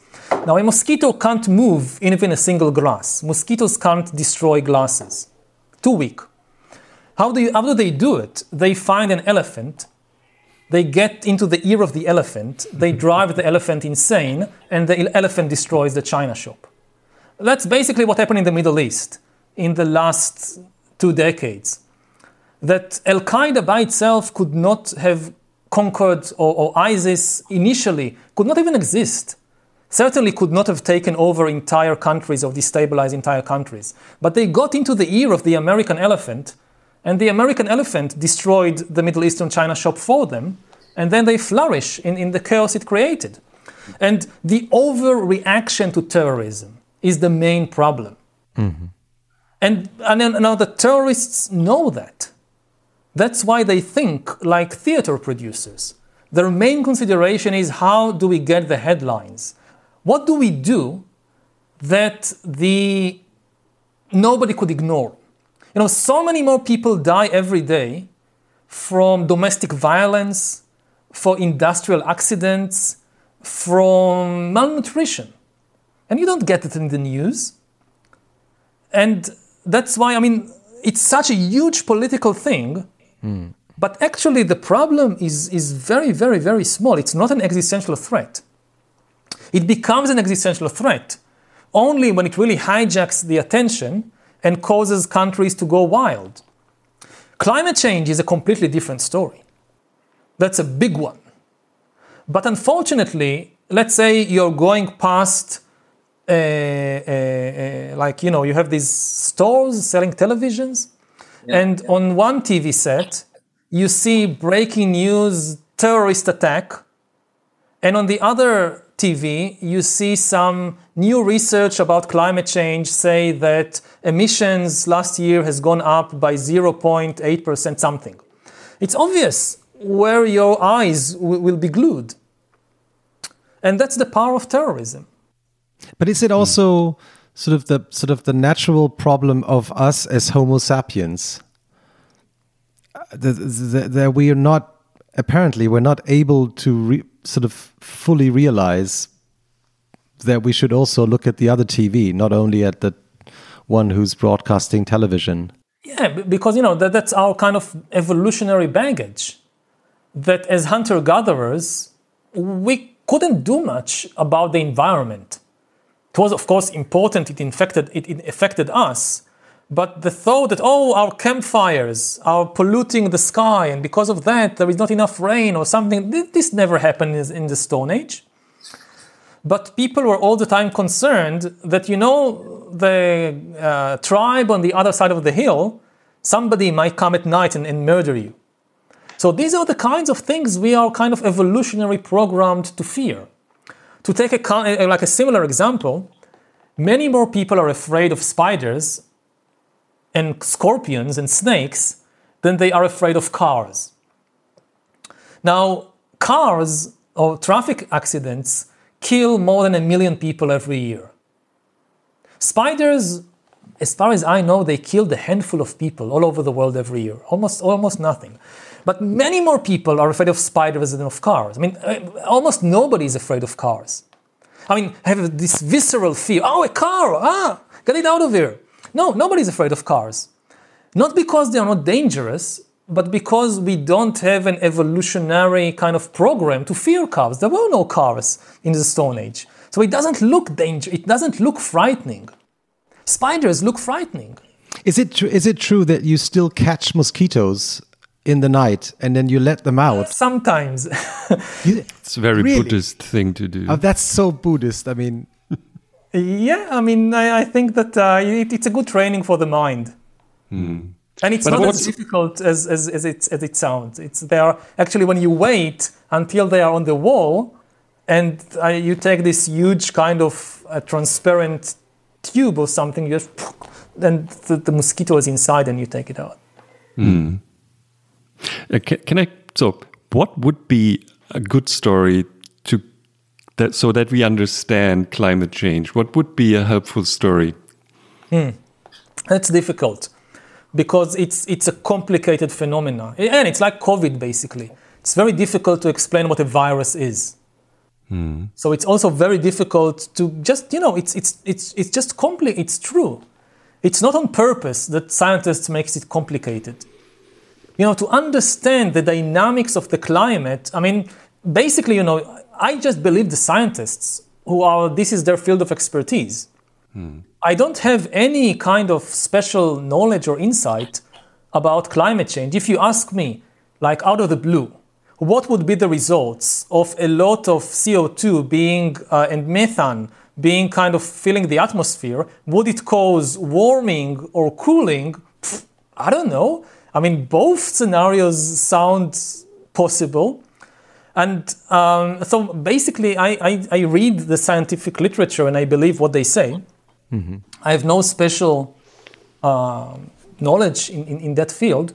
But how to make the story kind of one danger is that in order to make people listen, you exaggerate things and you start dealing in, in, in new fictions. Like some people imagine that because of climate change, the oceans would rise and flood entire countries. Now, this is not going to happen, certainly not anytime soon. I mean, we are talking about a rise of a few meters, maybe a few dozen meters if things are really catastrophic, and of course, in storms and so forth, it, it means further in. But it's, I mean, uh, certain countries, if you're an island like Kiribati, a small island in the Pacific, then yes, you, you could be flooded. But uh, in Berlin, you don't have to worry about the Baltic Sea taking over Berlin. It's not going to happen anytime soon. But when people use these scenarios in order to grab attention, it's kind of counterproductive. Because if you believe that, and later on you, re- you read the literature, then you realize, no, that's not the danger. And then you think, oh, right, so, so uh, the, the people who say that this is all conspiracy, they are right. So we have to be very careful here and not to go in the kind of uh, uh, apocalyptic Hollywood movies and be more realistic. But um, I, I don't know. I mean, if, if I knew how to tell the story of climate change in a really kind of appealing and accessible way, I, I would do it. I, I, I don't, hmm. I don't come, again, I can do it with history because that's my field. Hmm. If you don't find the answer, this will kill a lot of people, right? Well, there's there's there's one one example. I was just thinking about your your new book uh, because at the very end of the book, you have a, you have a lawsuit against us, against all of us, against the Homo sapiens, Mm-hmm. killing many animals. Was that like fifty years, fifty thousand years ago? It began around 50, 60,000 years ago. Right. And then it spread as Homo sapiens spread from Africa. You see one place after the other, where in the Stone Age, before agriculture, before cities, before, before all that, already in Australia, something like 95% of the big animals disappear. In America, it's like 60, 70%. It's with Stone Age technology. And um, and one of the one of the the stories that you tell in that chapter is that the Homo sapiens of the time didn't realize they were actually erasing animals because they were basically they died too early. Yeah, people didn't live long enough to realize what was happening. I mean, the extinction of the mammoth, it happened very quickly in evolutionary terms, just a couple of thousand years. Uh, but in human terms, you live for 40 years, 50 years. You know that during the, your life, like every year, our tribe hunts, I don't know, like three, four mammoth. And some elderly, some the, the, the, the tribe elder tells you, oh, when I was young, there were so many mammoths around, and now there are very few left. And oh, okay, these stories of the elders. I mean, I mean, th- th- these are just you know, even if you believe it. So maybe the mammoth in our zone are becoming fewer. But to realize that over, th- say, 5,000 years, this will lead to the complete disappearance of the mammoth for the, from the entire face of the earth, nobody understood that.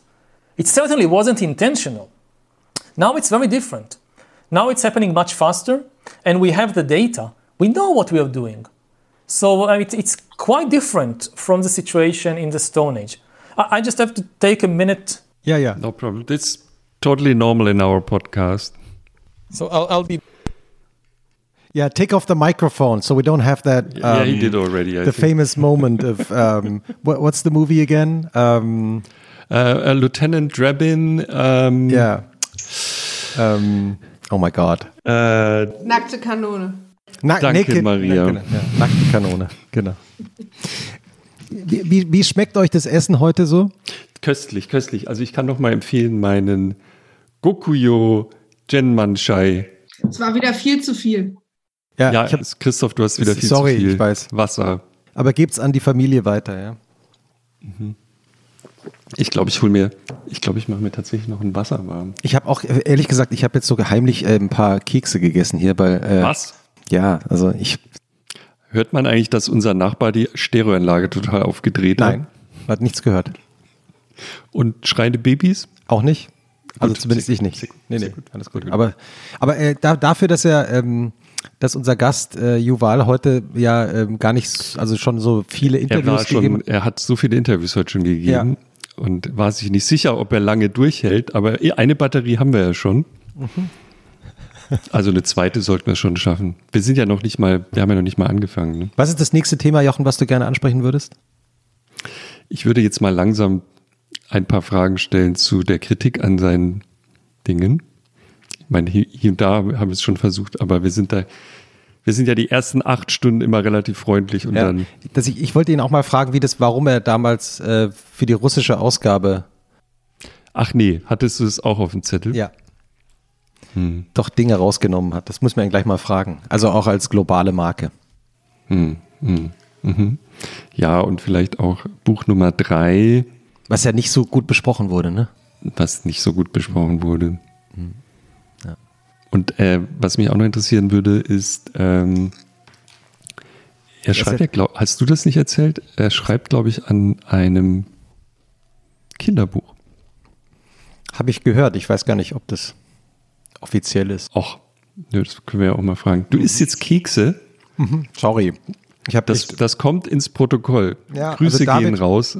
David Grüße Lukas- gehen raus. Ich bestehe darauf, dass vermerkt wird im, im Protokoll. Ja, ich habe hier um die Ecke Essen. vorhin noch, weil ich Christoph dachte, isst heimlich Kekse. ja, weil ich dachte, wenn ich jetzt, wenn es jetzt doch länger als ähm, zwei Stunden geht, dann brauche ich, muss ich irgendwas essen. Das, ich fühle mich so wieder wie bei Nina Hoss ganz am Anfang, äh, in der allerersten Folge, die wir zuallererst aufgezeichnet haben, äh, im, im WG-Studio, als wir ja eigentlich gar nichts zu essen dabei hatten und nur ähm, Maria uns gerettet hat mit so ein bisschen Wir so Anfänger. Kinderschokolade. Ich erinnere mich. Es gibt noch andere tolle Schokoriegel. Mars, Twix und so. Ja, so fühle ich mich gerade. Äh, Habt ihr keinen Hunger? Also habt ihr keinen Appetit? Nee. Doch, bisschen. Ich habe vorgesorgt. Ah ja, was gibt's bei dir? Ich habe vor der Aufnahme äh, Nudeln gegessen. Falls jetzt jemand gerade einschaltet und sich wundert, was wir hier tun, liebe HörerInnen, Ja. wir warten auf die Rückkehr unseres Gastes Yuval Harari, der, wie das in diesem sehr langen Podcast und auch diesem, in diesem Fall auch eben sehr langen Livestream üblich ist, kurz mal äh, woanders hin musste. Ein Gast würde dem Podcast gut tun. Und wir überbrücken traditionell diese Stelle Ja. mit ähm, ähm, Dingen, mit Gesprächen. Uns wurde so ein bisschen abtrainiert, wir dürfen nicht zu viel über unsere Gäste sagen, weil dann beschweren sich manche, dass es sehr unhöflich ist, so, ja. in Abwesenheit der Gäste ähm, über sie zu sprechen. Andererseits ist es eigentlich auch Tradition. Wie, wie läuft es denn so, Chris? Oh, ah, you're back. Welcome back. We just we just talked about the fact that uh, uh, our user, our listeners, um, are always complaining when we talk about the guests when they're having a break, a small break, that we shouldn't talk about the guests. So, so we're um, we're happy you're back. Yeah. Just just to say that um, I, I think I have something like half an hour more. You- Okay, fantastic. We you know, keep- it's totally, Yeah, yeah. we are totally in your hands, as you know. We have the whole night. So if you decide, just invite w- whatever your your partner to your place and we talk uh, some more hours or whatever. No problem at all. I, I um, really appreciate this format. Oh, because thank I, I don't. I, I mean, it really gives the opportunity to kind of think and be free and not to feel time pressured all the time. No pressure here. No pressure. So I'm. I'm just giving kind of the heads up. So if, if there is something you really want to cover, Yeah, yeah. Thanks for letting us know. Let's talk about Russia. So here we were thinking about have we been too friendly so far? As always, yes. And there's one thing I, I was really irritated when I, I just read it in the preparation. I didn't realize it when it happened. But there was a lot of critique about changes in your Russian edition. And how do you see that today? So the whole story is you changed um, some parts uh, with your permission to circumvent the Russian censorship, but obviously someone else changed other parts in the book also, and and you didn't know that. How do you look at this today? Um, first of all, we are now much more careful about such things. We don't take it for granted, and at least we kind of have like, in the case of Russia. So now we have somebody from that we hire from outside in Israel to go over the Russian texts, especially the most sensitive issues, like you know the the graphic novel is just coming out. Right. In the graphic novel, there, I, there is a passage about family structure and about homosexuality and things like that that are very sensitive in Russia, especially as it's a graphic novel. And even though it's an adult book, uh, it's usually people think about it as a children's genre. And there is, uh, you probably know, this big law in, in Russia against homosexual propaganda for, for young people under 18. So uh, we had a lot of discussions with the Russian editor and with the Russian publisher about that to make sure that no change whatsoever is made there. And having somebody from outside uh, read the passages later on in, in Russian, because you know one of the things in, in, the, in that controversy was that it really got to kind of the kind of um, linguistic level that some people said, you know, this in English you wrote conquest of Crimea.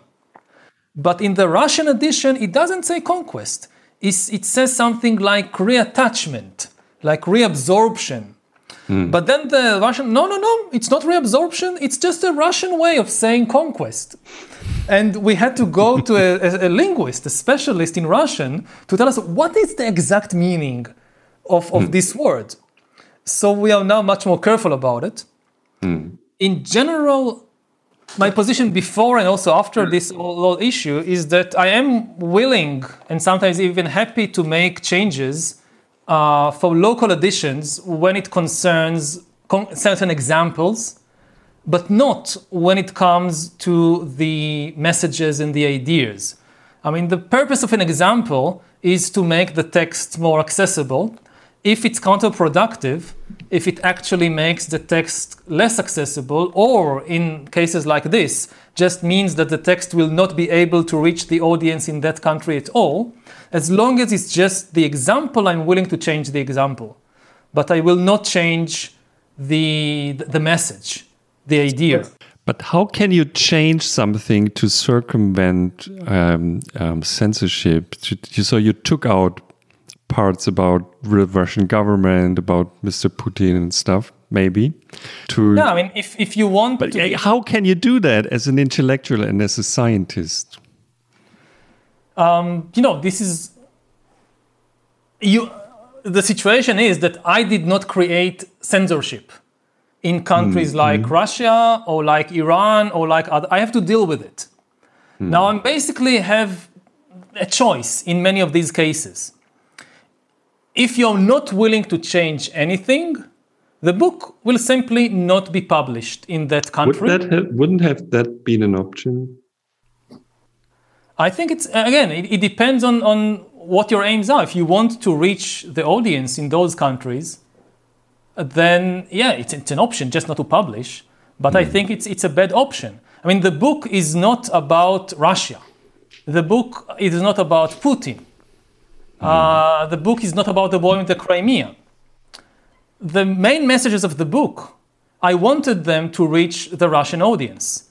There are messages against authoritarianism, about the danger of the rise of new totalitarian regimes in the 21st century, against the excesses of ultranationalism, for things like gender equality, like LGBT rights. I wanted to reach people in Russia with these messages.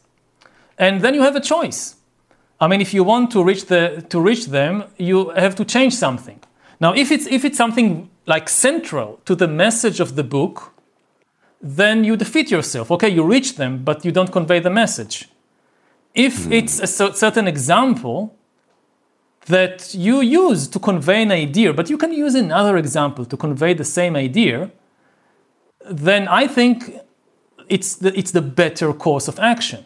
You know, to take mm. another example, where the same issue is publication in Muslim states. Mm-hmm. That if you say something even the least bit disrespectful about the Prophet Muhammad or about the Quran, there are many countries you just can't publish the book. So you say, okay, I have here this passage. When I, it's not a book about Islam, but I use the example of Muhammad as a prophet. And yes, I'm not being very respectful to him. So if I want to reach people in Iran, would you just, okay, don't talk about Muhammad in this passage, give as an example uh, Confucius or Jesus or somebody else. And it's a trade off. But is, but isn't that Right. censorship? I mean, isn't that Yeah. It but is, again, right? it's censorship. censorship is there. As an intellectual, you have to ask yourself, okay, I, if it was up to me, like I make the rules, then there wouldn't be any censorship. But I don't make the rules. There is. But you could you could just ba- basically say, okay, sorry, but, but then the books can't be published. Or, Yeah, or you you can, can do that. publish it in another way. So if you talk to authors that publish in many languages, you always hear that story. And Mm-hmm. so they try to publish it as an ebook or whatever and smuggle it who would into the reach? country. And, I mean, my, my idea is that, you know, most of the book is about things like the dangers of artificial intelligence. Now, I want that uh, a professor at Vladivostok University, a provincial university in Russia, in a course on computer science, would be able to tell his students for next class, read the chapter about the dangers of artificial intelligence in this book. Now, if I, if I publish the book in a clandestine way, that this book is banned in Russia, but in all kinds of uh, you know dissident circles, there is a pirated edition being circulated, then no professor in Vladivostok University would dare tell his students to read a dissident book, knowing fully well that if one of these students decides to report it, just you know write a blog about it in Vkontakte, one of the Russian social media networks, that could be the end of his, career. Nobody would take such a risk. So you have to weigh who, what, and you know this is not something new in history. When you live in a democratic society with a free press and no censorship, then you don't have to deal with these issues. But in many places around the world today, and for most of human history, this was a part of being a public intellectual, is constantly weighing your options on that. Now you can decide, I mean, it's a choice, yeah. People can decide, I'll just not publish. Or they can play all kinds of tricks. I don't know, like, like I don't know, when Voltaire writes in the 18th century under the Ancien regime in France, he knows he can't explicitly criticize uh, Louis XV or whoever. But he can write something that people will understand. Yes, he's talking about the king, but he obviously can't write Louis XV. So he's using this kind of, of, of, of uh, he takes an example from ancient Rome, or he takes an example from the imaginary kingdom of whatever, invents an imaginary kingdom, but everybody knows that he's talking about our king. Now, this is not an ideal solution. I would like to live in a place where you can say whatever you want about your prime minister or president, and it will be published and you won't be punished for that.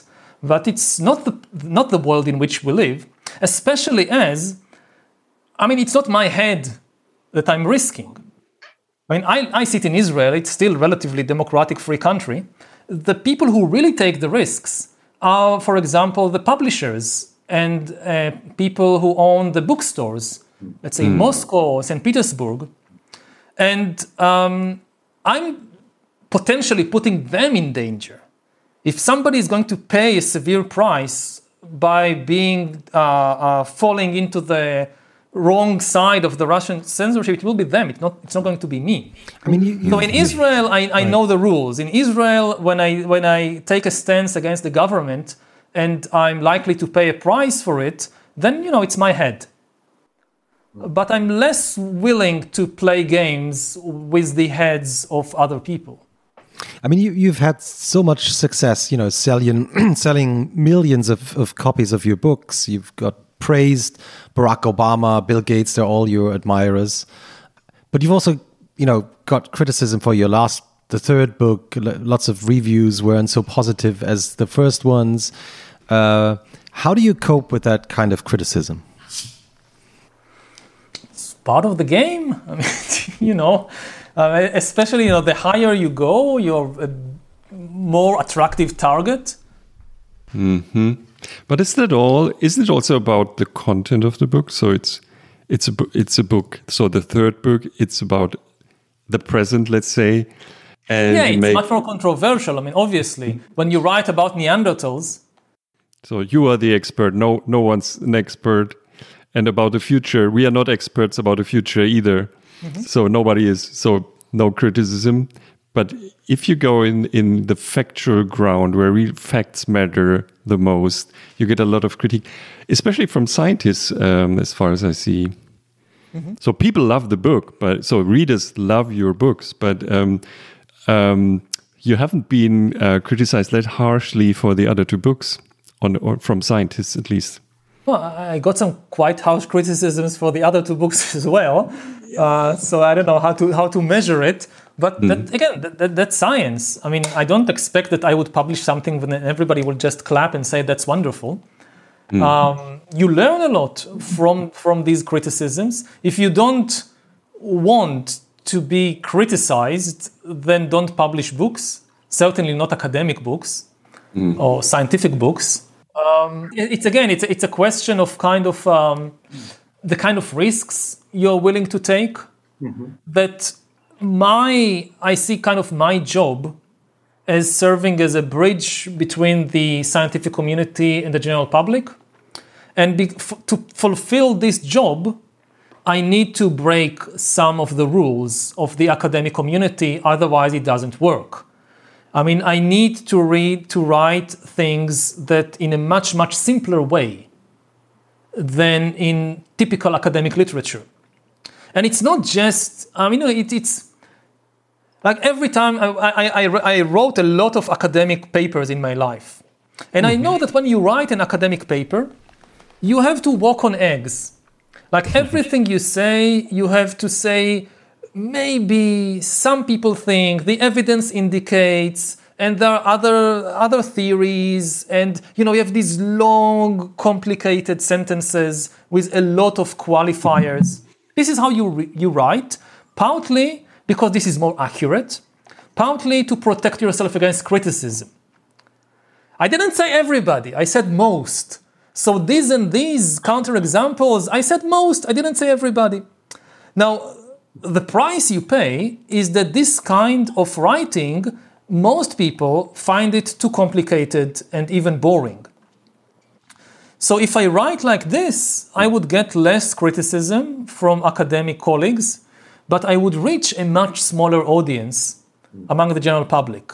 And again, like with the issue of censorship, it's a bit of how you weigh the different. I mean, the, the, the it's a question of how you do it. So, I mean, if you just throw science to the wind and just write whatever you want because it's a good story, then you're not a bridge. You've crossed the gap, the chasm, and now you're writing fiction, which is nice, but you know, it's not not, not, not science. If you stick too much to the scientific conventions, then yes, your books are much more accurate, but they would reach a very, very small circle.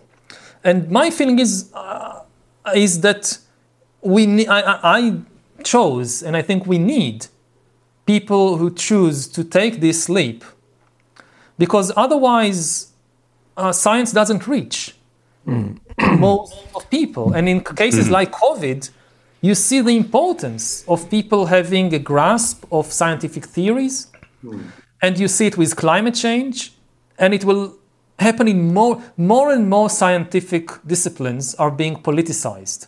Economics is politicized, computer science is politicized.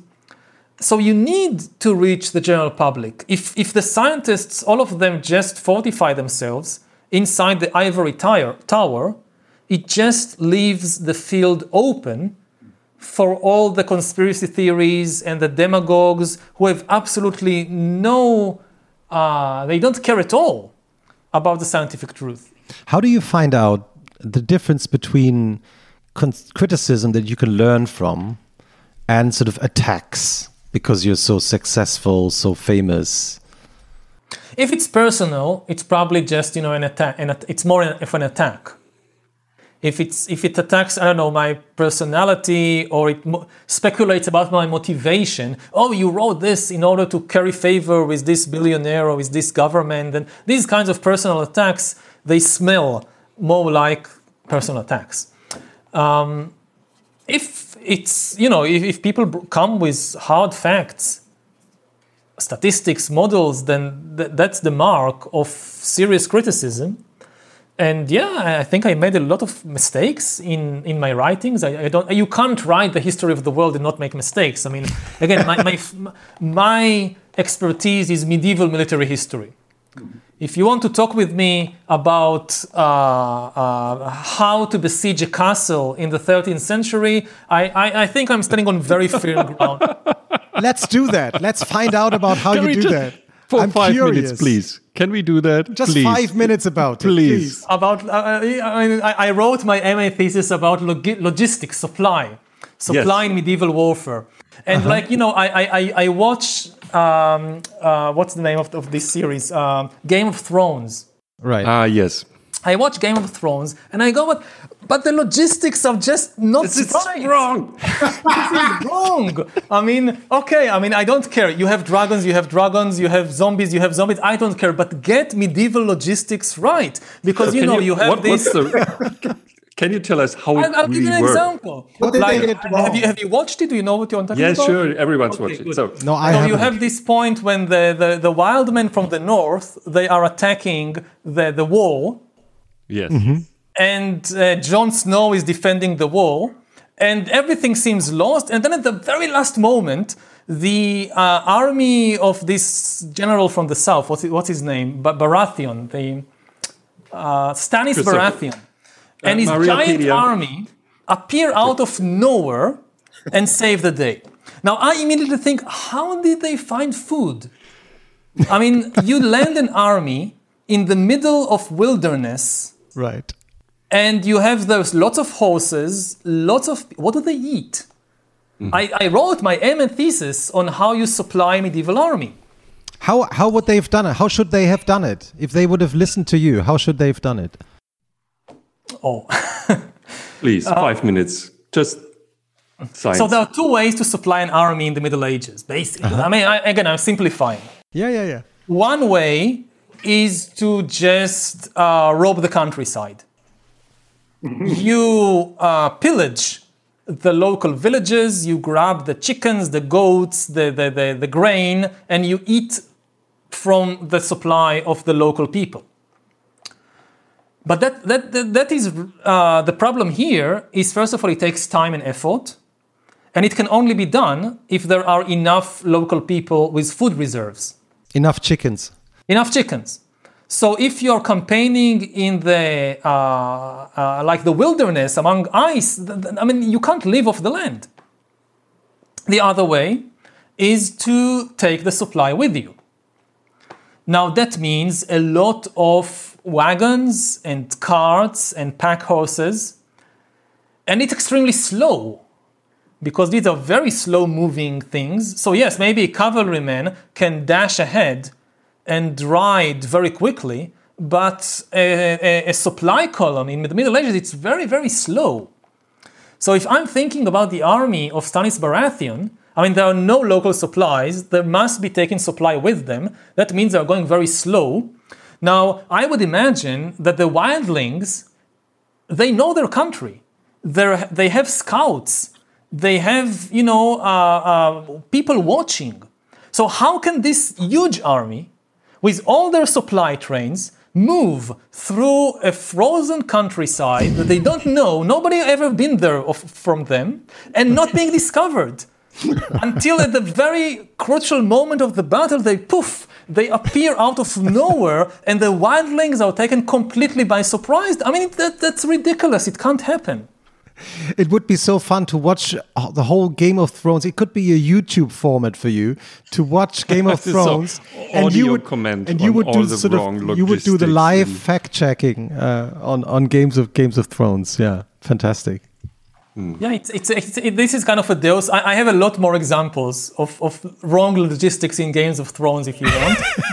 Yeah. So maybe a second one, just Just a to second. broaden our Okay, view. so a, another famous moment is when uh, the queen. Um, uh, what, what what's happening to my memory? Um, no, uh, Cersei. Maria.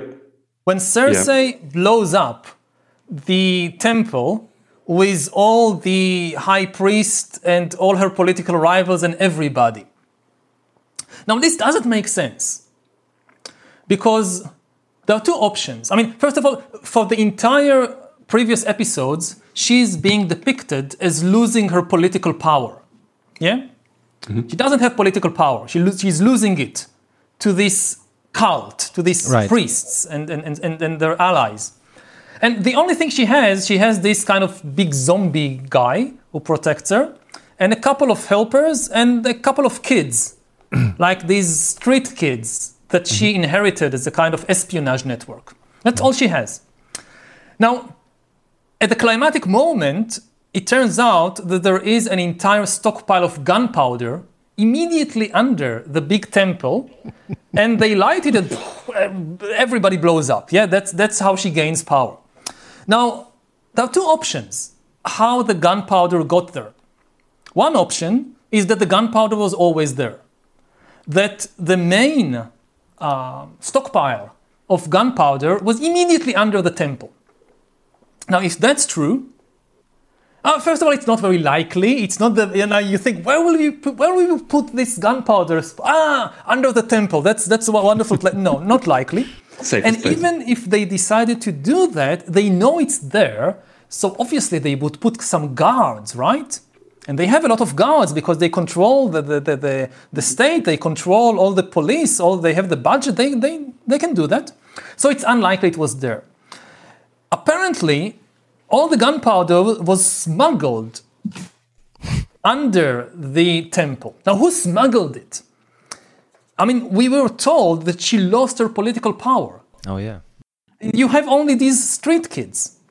It would take a long time. I mean, how, she, how did she have access to the gunpowder in the first place? And then, okay, she has access. It takes a long time for these kids to move all the gunpowder there. And nobody notices it. Nobody informs the police that this evil Cersei is moving all the gunpowder from the stockpile under the temple. I mean, what's happening here? uh, political power, the importance of political power is that you can do such things. When you have a lot of money and when you control big organizations, these are the kinds of things you can do. You can move stockpiles of gunpowder quickly without other people knowing. But she doesn't have the power, she lost it. So, how is it possible to move all this gunpowder without anybody knowing? And so I, I found it very kind of, um, again, Deus ex machina. Yeah. That this powerless woman suddenly manages to do something that logistically demands a lot of power. Have you ever thought about writing a, a, a fictional book, a fictional story? I, I thought and so far decided not to. I mean, the graphic novel is the closest we get. Right. There are a lot of fictional characters there. Uh, we invent characters, we invent uh, Dr. Fiction, who is a superheroine embodying the superpower of humanity to create fictions. We have Detective Lopez, who travels around the world to, dis- to investigate who killed all the big animals uh, and so forth. So there is some inventions there. But I didn't go all the way because I don't think I have what it takes. Maybe in the future I'll try, but I don't. Um, you know, it, it demands a certain kind of um, imagination that I find that history is kind of much more surprising. Yeah, I, I mean, I, I'm just, I was just thinking about the fact because I, I had, I, I listened to one of your older radio interviews um, a couple of days ago, and you found this wonderful metaphor describing the situation of the Roman Empire uh, at the time when Christianity uh, started, uh, and you described it in, uh, with the situation of California today. Basically, saying, "Oh, there's so many uh, kind of religious groups, cults, in- gurus. yeah. So I mean that's sort of a start to I mean you know these kind of fantasies I mean it's it could be a start to sort of come up with uh, Yeah, but that's an historical observation. It's not. It's not a, a, a fictional story. I mean, the whole point is that it's true, um, and maybe I'll try someday. But so far, there is still enough history and science to, to engage me. So What are you working on at the moment? Uh, first, we are working on the second volume of the graphic novel, uh, together with uh, David and Daniel, uh, which is I, I find it even more fun than the previous volume. I mean, we really now, I mean, we, we completely kind of allow ourselves to go wild, and uh, you know, uh, it's it's a bad habit to laugh from your own jokes, but I often kind of sit on the computer and, and kind of from either from my joke or from Daniel's joke or, or from David's jokes or from how Daniel drew this funny illustration. So uh, and and we, we, I'm also working on, on the children's book. Ha! Can you tell us a little bit about that? Yeah, the graphic novel is aimed at teenagers and adults, but we are also working on a children's book aimed at children's age 10, 11, 12, something like that, uh, with a German team from uh, uh, our publisher in Germany and uh, from other experts on, on German, children's literature in, in Germany. I didn't know. Yeah, and So uh, we- and we are prepared normally, Spain, but I didn't it's read really that. international. So uh, it's me and a couple of people in Germany, and the illustrator is in Spain.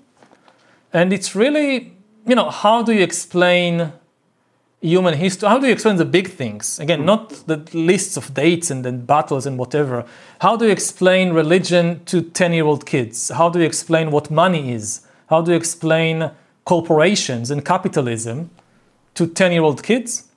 And actually, it's, it's, it's very interesting. I mean, on, on the one hand, it kind of forces us um, to really think deep because in a way the simpler the language the deeper you have to think because when you, complicated language can cover up gaps in your logic or in your thinking but when you really have to distill it to, to the, the language that 10 year old kids understand you really need to know what you're saying and some things are actually easier because you basically tell the kids, you know, these are the fairy tales of the adults.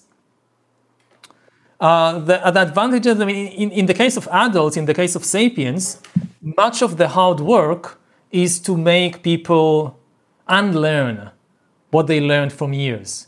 You have been told for years some story about religion or nationalism or capitalism.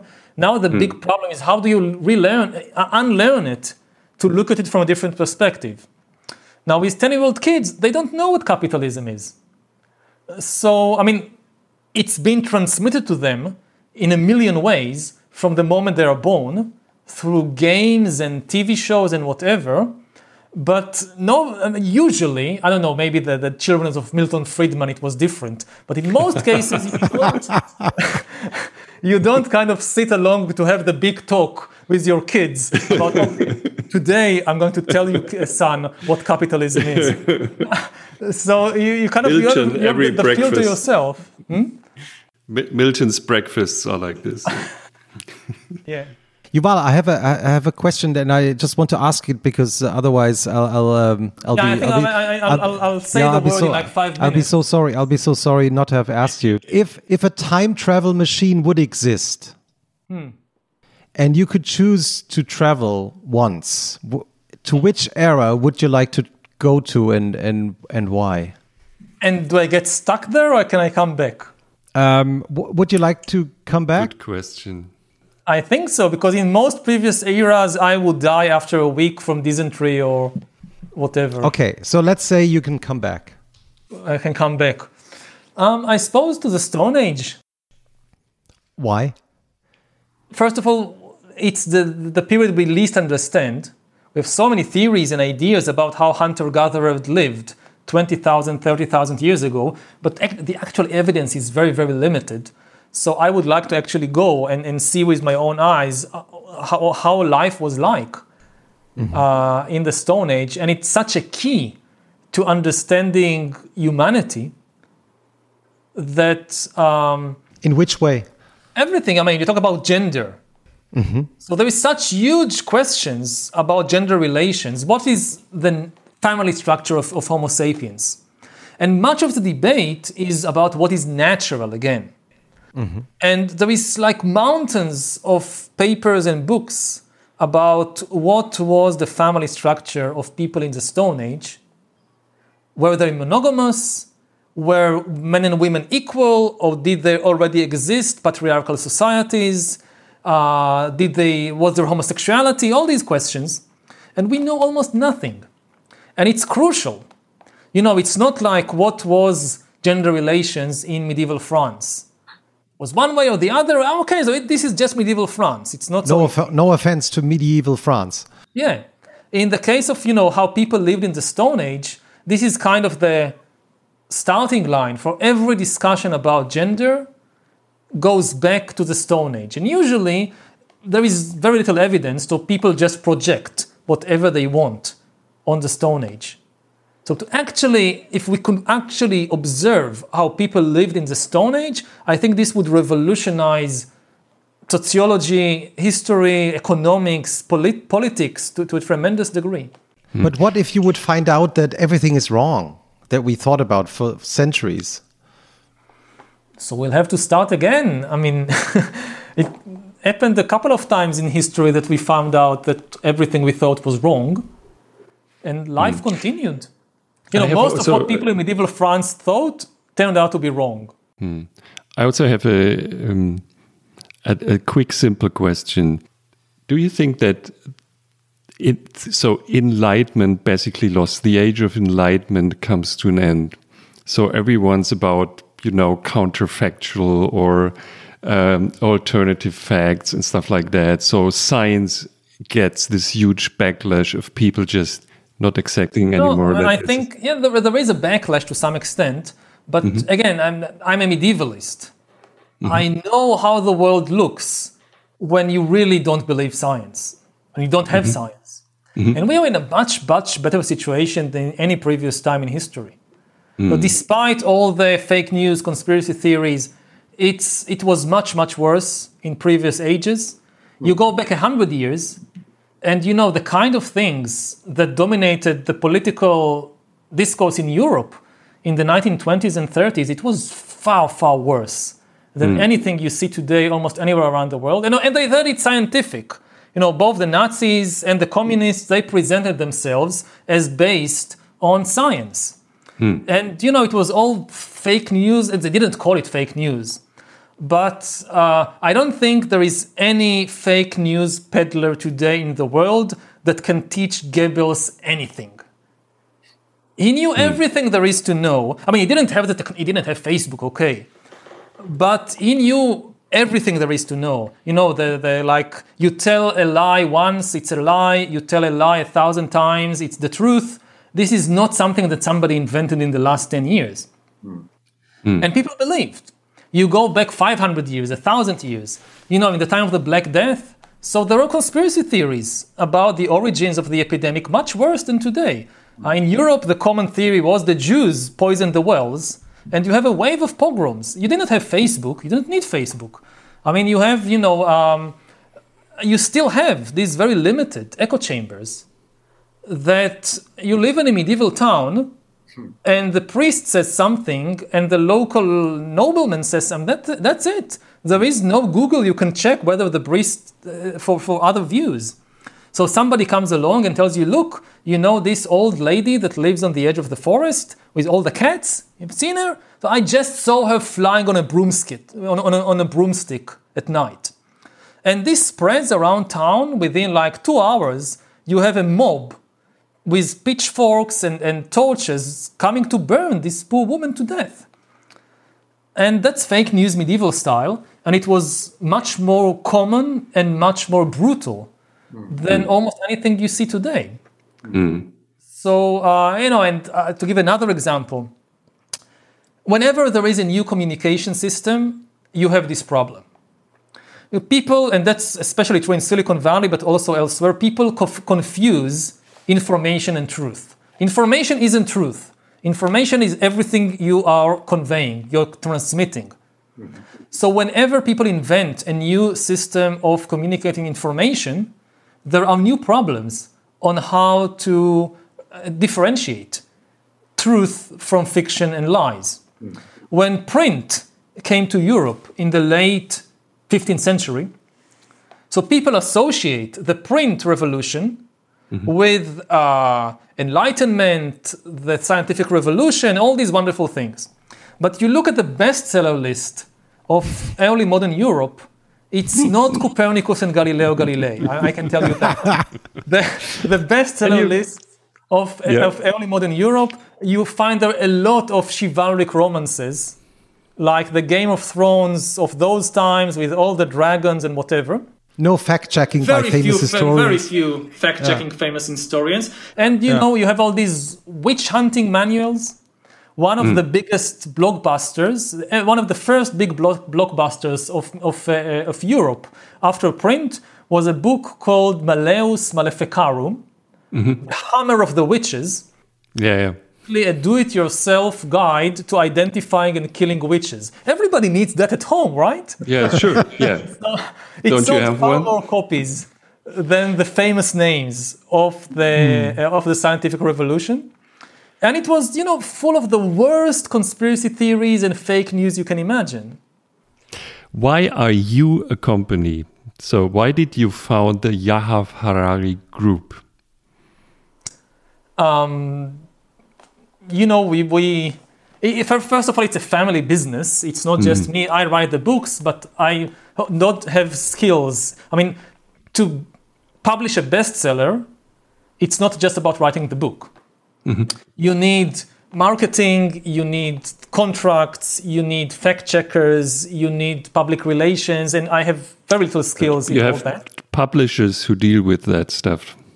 No. Yeah, but you need to find the publishers. Just finding a mm-hmm. publisher for Sapiens was very hard work. Yeah, yeah, yeah, yeah. Couldn't do by myself.